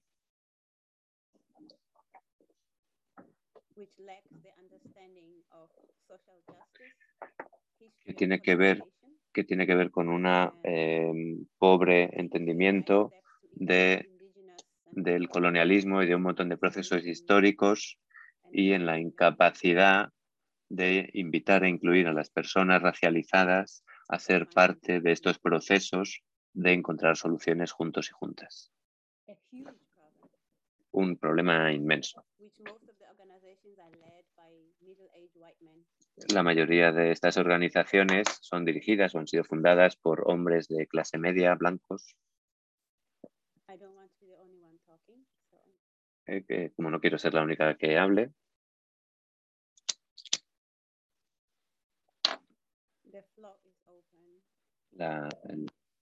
el micrófono está abierto para quien quiera hablar.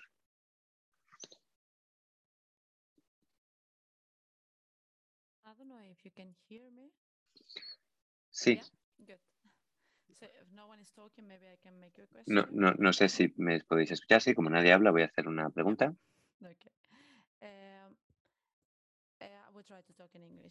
Voy a hablar en inglés, voy a intentarlo. Mi nombre es Mónica, vivo en Suecia desde hace unos años.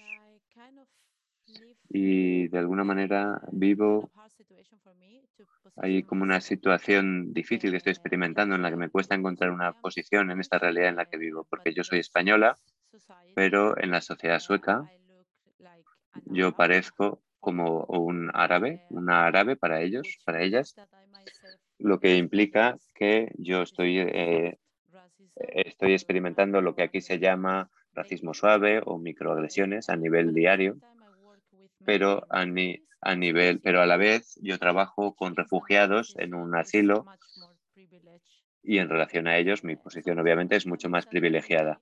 Entonces yo me encuentro cada día en esta especie de situación en medio de algo que no sé cómo posicionarme en relación a ella. Porque por un lado, es- espero el- experimento el racismo sobre mí y a la vez, debido a mi trabajo y por la gente con la que yo trabajo, me siento como que yo no tengo el derecho de quejarme, por así decirlo. No sé si entiendes o me estás siguiendo. No sé, es como es, es difícil como encontrar una posición para mí y creo que hay muchas personas, amigos, amigas que están en la misma situación. Creo que quizá hay, hay gente que ha, ha- ha decidido ha decidido como ser más parte de la parte europea, que ha tomado más la parte del- de los europeos, de los suecos, y luego hay gente que ha tomado la posición de, luego hay gente que ha tomado la posición de this situation before since I came to Sweden. Uh, I, I can Perdona, see está- estás- es- es- perdona, perdona, es que está- es- estás yendo un poco demasiado rápido.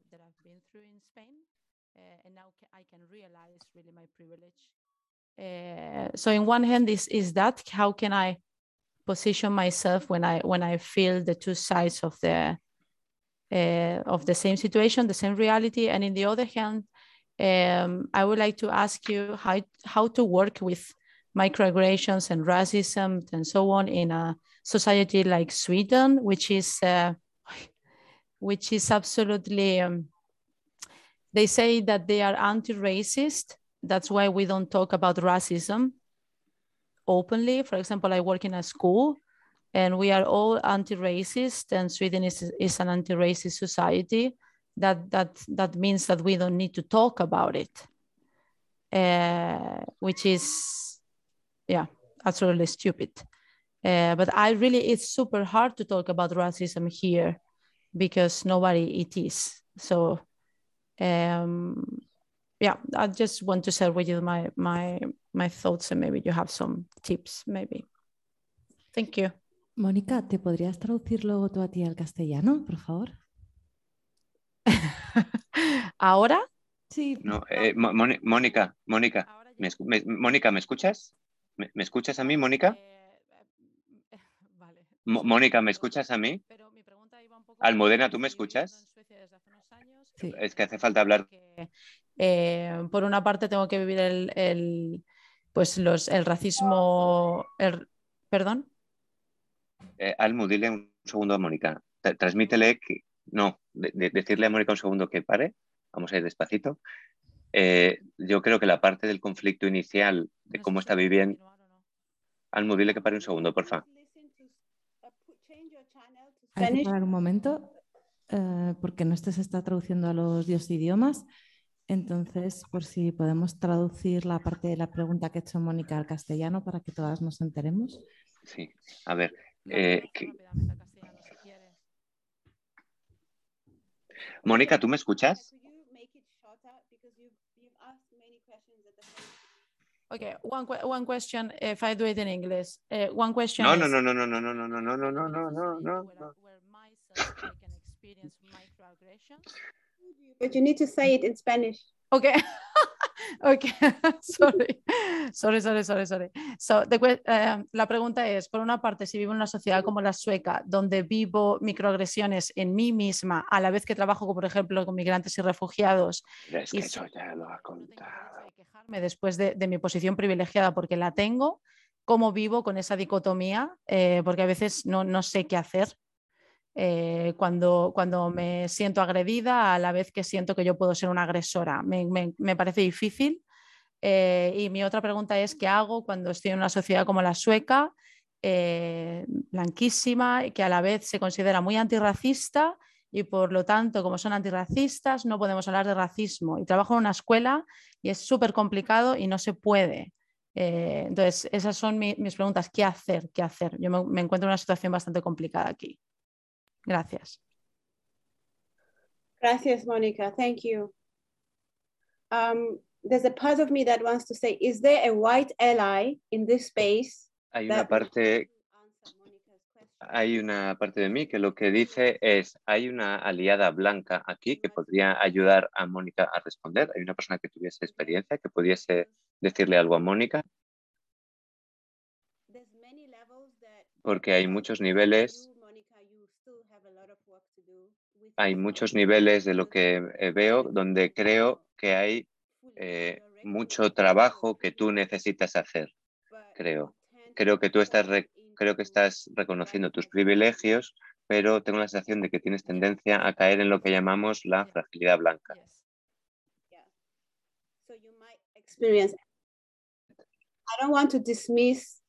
Entonces, no quiero como hacer de menos la experiencia dolorosa que tú estás viviendo en Suecia. Eres un ser humano, estás teniendo estas experiencias y quiero darle espacio y reconocerlas, pero necesito que sigues siendo una eh, blanca eh, europea y española. Entonces, creo que necesitas trabajar en eso, necesitas encontrar aliados, aliadas blancas que te pueden ayudar a trabajar en eso.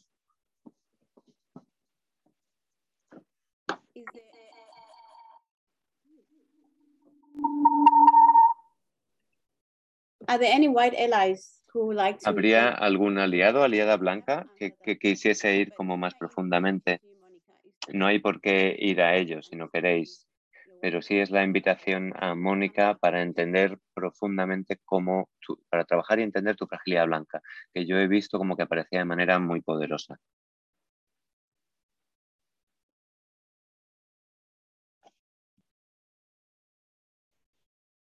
Silence again. That's why El, el silencio de nuevo, esa es, esa es la supremacía blanca, no queriendo mostraros, no queriendo eh, cometer errores. errores. Eh, ¿Qué, qué pasaría si yo hablo y, y digo una barbaridad? Eh, quizá luego quede yo fatal o algo así.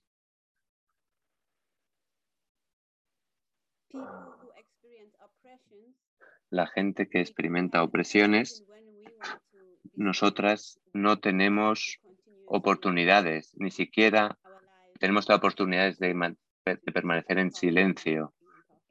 Simplemente necesitamos seguir hablando y hablando y hablando, porque si no podríamos eh, por estar poniendo en riesgo nuestra salud, nuestra salud física, nuestra salud mental, nuestra salud emocional.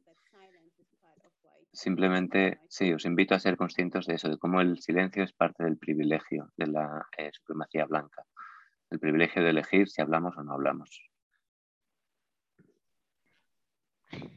Hola, eh, soy, mi nombre es Verónica y bueno, voy a hacer, eh, es verdad todo lo que, lo que estás comentando y, y me, y me- me cuesta, y me cuesta mucho eh, intervenir porque estoy pensando más en todo lo que estás cuestionando y no, no me es fácil reflexionar sobre eh, los, los privilegios y las, y las vivencias con personas racializadas. Pero le voy a contestar a, a Mónica. Eh, yo soy blanca, eh, soy de origen latinoamericano. Yo vivo hace muchos años en España y lo que vive Mónica en Suecia es lo mismo que vivimos latinoamericanos en, en España. O sea, y no tiene Gracias. absolutamente nada que ver con el racismo. Es otra cosa. Pero esto no, te- esto no es racismo sobre nosotros. Somos privilegiados al lado de otros. Pero sí que es verdad que sentimos discriminación, sentimos otras cosas en esta sociedad porque no pertenecemos de nacimiento a ellas. Entonces, eh, Mónica, lo que estás viviendo en Suecia, lo viven miles de personas en tu país, España. Y eso no es racismo, es otra cosa. Sé fuerte y eso se supera y se entiende y hay que, eh, bueno, trabajarlo, pero no tiene nada que ver con el racismo. Ya está. es eso. Puedo- gracias, Verónica, por tu intervención y por contestarme si puedo decir algo. Eh, o sea, no lo, no lo llamo racismo. eh, mm, vaya por delante. Obvio que no, no, es, o sea, no tengo ningún tipo de experiencia eh, de otras personas, o sea, para nada es eso. Pero eh, sí que, sí que me, me atribuyo el término de fragilidad blanca, por supuesto, me lo reconozco.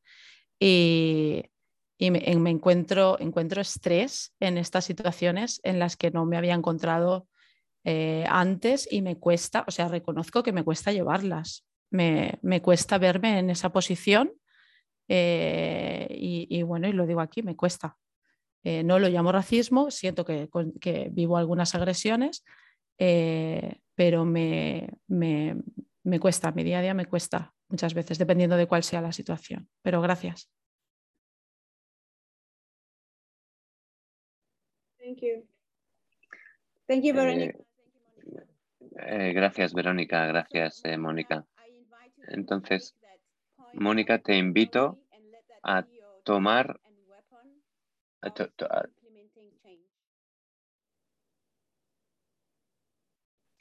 te invito a coger esta incomodidad que sientes, este estrés con esta situación y a que sea eh, la guía que te guíe en tu trabajo sobre este tema.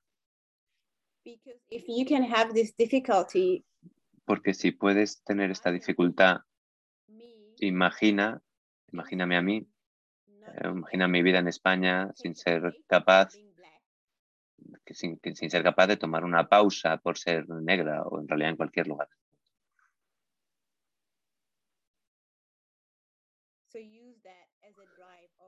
Entonces usa eso como una guía. Piensa, si yo estoy, si- si yo estoy sintiendo esto que yo estoy sintiendo aquí en mi situación en Suecia, ¿qué es lo que debe estar sintiendo una persona inmigrante de color? ¿Qué es lo que debe estar viviendo una persona negra cada día de su vida, sin pausas? Siempre, no, no hay sin, sin tiempo, no tiene tiempo, porque no tenemos tiempo para descansar de esto. Ni siquiera cuando yo estoy sola en mi casa, ni siquiera en esa situación yo tengo tiempo de descansar, porque cuando yo estoy sola en mi casa, estoy procesando las cosas que yo he vivido a lo largo del día. Entonces, usa esto como algo que te ayude para hacer algo en esos lugares en los que trabajas, en la escuela, con los refugiados, eh, adquiere más información, encuentra eh, aliados, aliadas blancas con los que hacer el trabajo y hace el trabajo.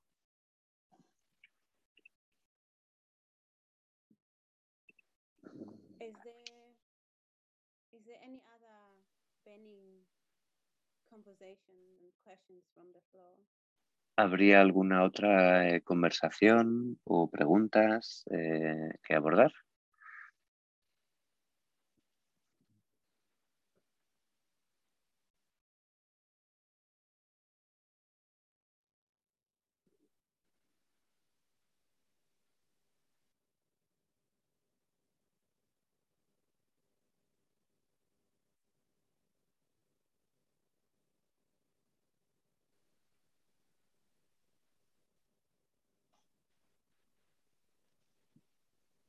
Mm.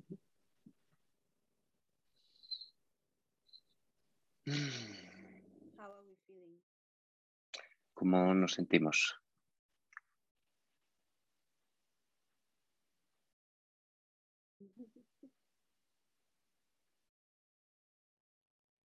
I can't see your faces. I cannot read signals. I see only No, no puedo ver todas vuestras caras. Veo algunas caras, veo a Malú, veo a Lucas. No sé si estoy pronunciando bien vuestros nombres. ¿Lo estoy pronunciando bien? Sofía, Isa, eh, Cande.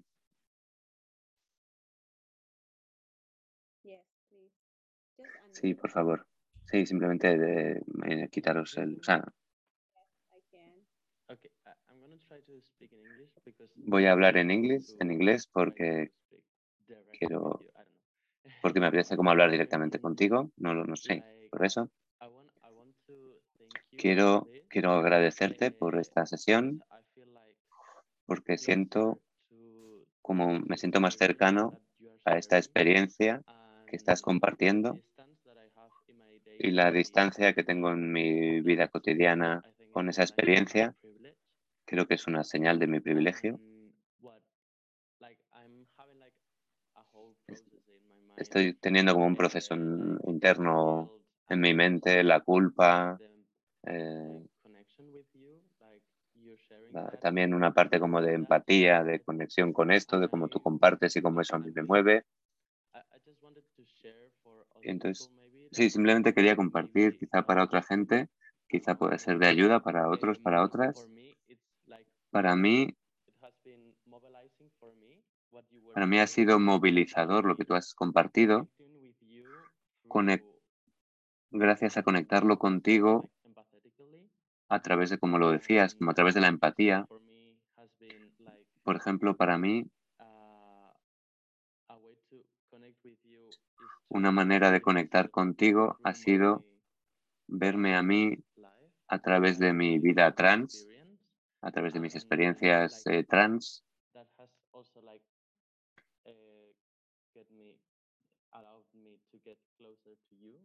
y eso de alguna manera creo que me ha permitido sentirme más cercano a ti, como algo de romper esa distancia. No lo sé. Me estoy liando muchísimo en inglés. Oh.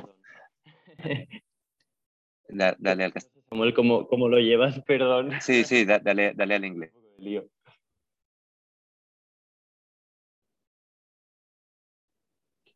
Gracias. Eh, bueno, pero eso, que, mm, que muchas gracias, que... Y, y lo único que quería compartir era como ese proceso que me ha ido en la cabeza para em, gestionar un poco como la distancia y, y la culpa a través de conectar empáticamente. Y eso. Ya está.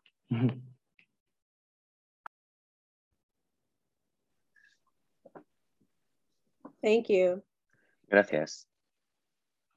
Um, I mean, we can go deeper and say the guilt. We can look at the guilt. Sí, podríamos como ir más profundamente, ¿no? Y mirar en la culpa.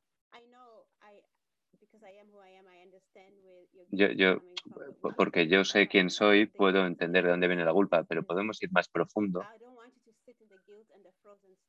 Pero yo no quiero que os sentéis ni que nos sentemos en la culpa ni en los estados así de congelamiento, no saber qué hacer, pero también, also want want to pero también quiero, es como,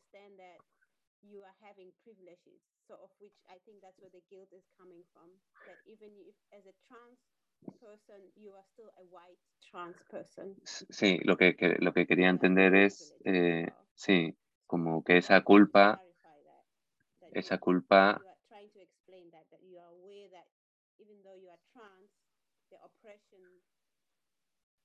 sí, que closer to, to lo que, lo que, lo que quería also clari- aware that you are white. lo que quería clarificar es que.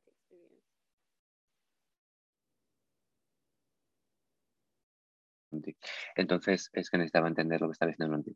Nunti quería clarificar que, eh, y Luca ha dicho que era así, que eh, esa culpa tiene que ver con, eh, con la parte blanca y con ser consciente de que a través de su experiencia con lo trans, o sea, que, una cosa no niega, no niega la otra que ahora mismo es consciente de su experiencia trans y también de la parte de la supremacía blanca en él mismo y que la parte de la supremacía, de la parte de la culpa conecta con la parte de la supremacía blanca y que el hecho de conocer y haber sentido una presión desde lo trans es el mecanismo que a través de cierta empatía le permite conectar con lo que estaba contando Nonti. Sorry if I mistranslated a little bit. Y gracias también por compartir lo que has compartido. Yo también me siento más cercano a ti. Um. Tenemos como cinco minutos más, si he entendido bien el tema del tiempo correctamente. Así que me gustaría que vayamos cerrando. Um,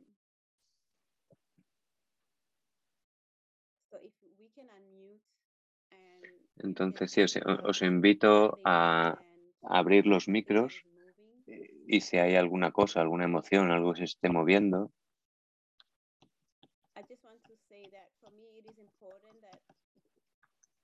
para mí es, para mí es importante que lo interseccional, que el pasaporte interseccional, que es como yo lo llamo, que sepáis vuestro map, mapa, que tengáis vuestro mapa interseccional, que tengáis ese mapa y que lo hagáis, que porque eso puede ayudaros cuando, cuando conozcáis gente que, que entendáis vuestro rango, que entendáis vuestro poder, que entendáis vuestros privilegios.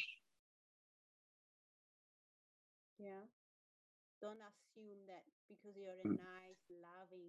No asuméis, no penséis que porque sois una persona maja, amable, eh, simpática, que estáis en movimientos sociales, que sois hippies, que sois veganos, que hacéis vuestra propia comida ecológica, eh, que, que, deduzcáis que de eso pensáis que no sois racistas y que no tenéis que trabajarlo. Sí, si lo sois, conoced vuestro mapa y acostumbraros, sentiros cómodos con vuestro mapa.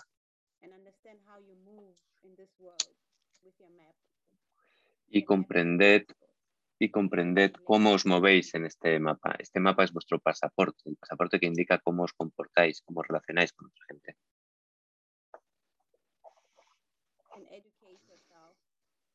Y, y, educaros a vosotras mismas.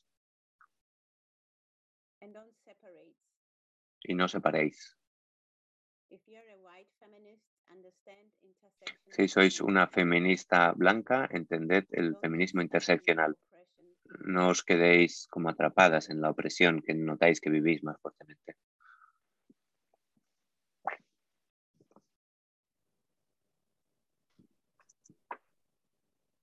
So I think we can unmute. What do you say? Entonces, quizá podemos como abrir los micros y si tenéis algunas últimas palabras antes de que digamos adiós. Yes, Sí, Malú, adelante. Muchas gracias. Fue muy bueno para mi supremacía blanca, aunque latina, aquí, pero blanca latina, eh, supremacista sí. Escuchar todo eso fue muy, muy bueno. Muchas gracias por, por este día.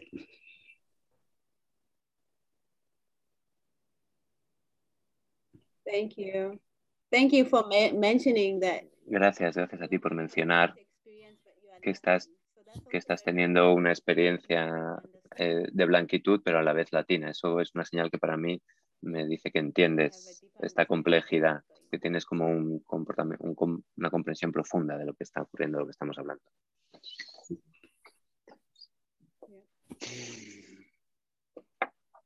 Any last words? Come on, white people. Algunas últimas palabras. Venga, gente blanca. El silencio no va a cambiar nada.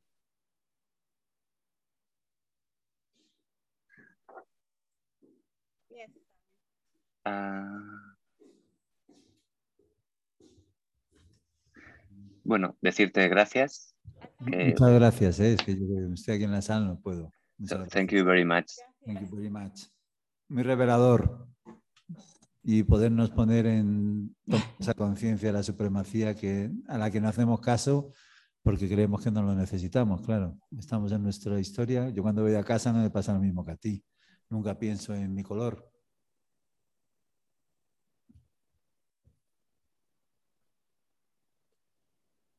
Yeah.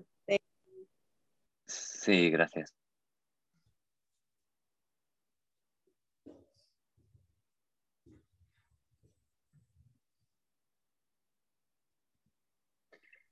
Sí.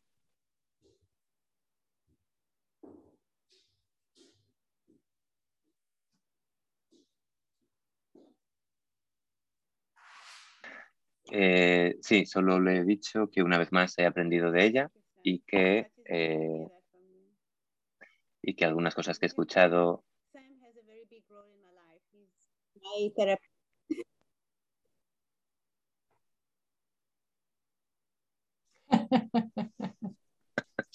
eh, le está, iba a decir algo más, le he dicho que esperas a traducir. Ah, que le agradezco que una vez más he aprendido de ella y que, eh, que, he escuchado cosas que me han rozado y que las trabajaré y las procesaré con cariño. Y después no te estaba diciendo que gracias, que lo agradece escucharle, de que yo soy alguien eh, que tiene una cierta presencia en su vida.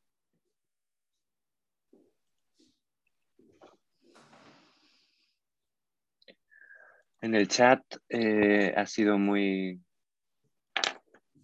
En el chat eh, ha sido muy emotivo, gracias. mucho trabajo para mí y para mi supremacía.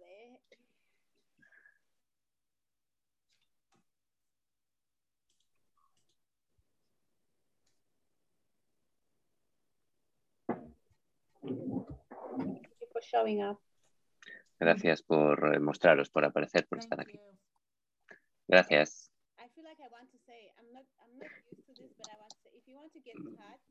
Me siento, esto no, esto no suelo decirlo, pero, pero, pero lo voy a decir. Si, si,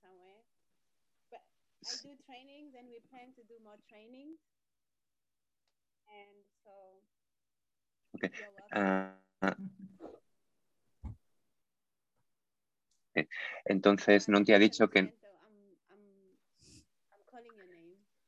Eh, eh, no te ha... Te ha dicho que no suele hacerlo, pero que lo va a hacer, que ya hace eh, formaciones, entrenamientos eh, sobre este tema. Parece ser que también con una Leticia y no sé si con un David, que también están por aquí presentes, aunque y ha hecho la broma de que sin pedirles permiso les decía su nombre. Así que si tenéis algunas últimas palabras, digamos adiós. Si queréis estar en contacto conmigo, podéis preguntar a la organización y os pasarán mi contacto. Os podéis unir a alguna de las formaciones que hacemos. Así que gracias por venir.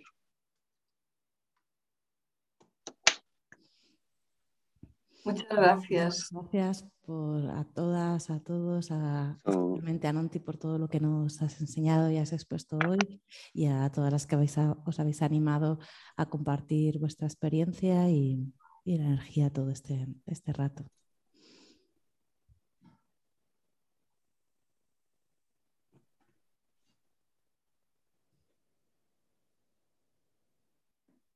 Así que sin más, pues al resto de las personas nos vemos el próximo lunes y, y si os parece, pues ya cerramos aquí. Muchas gracias.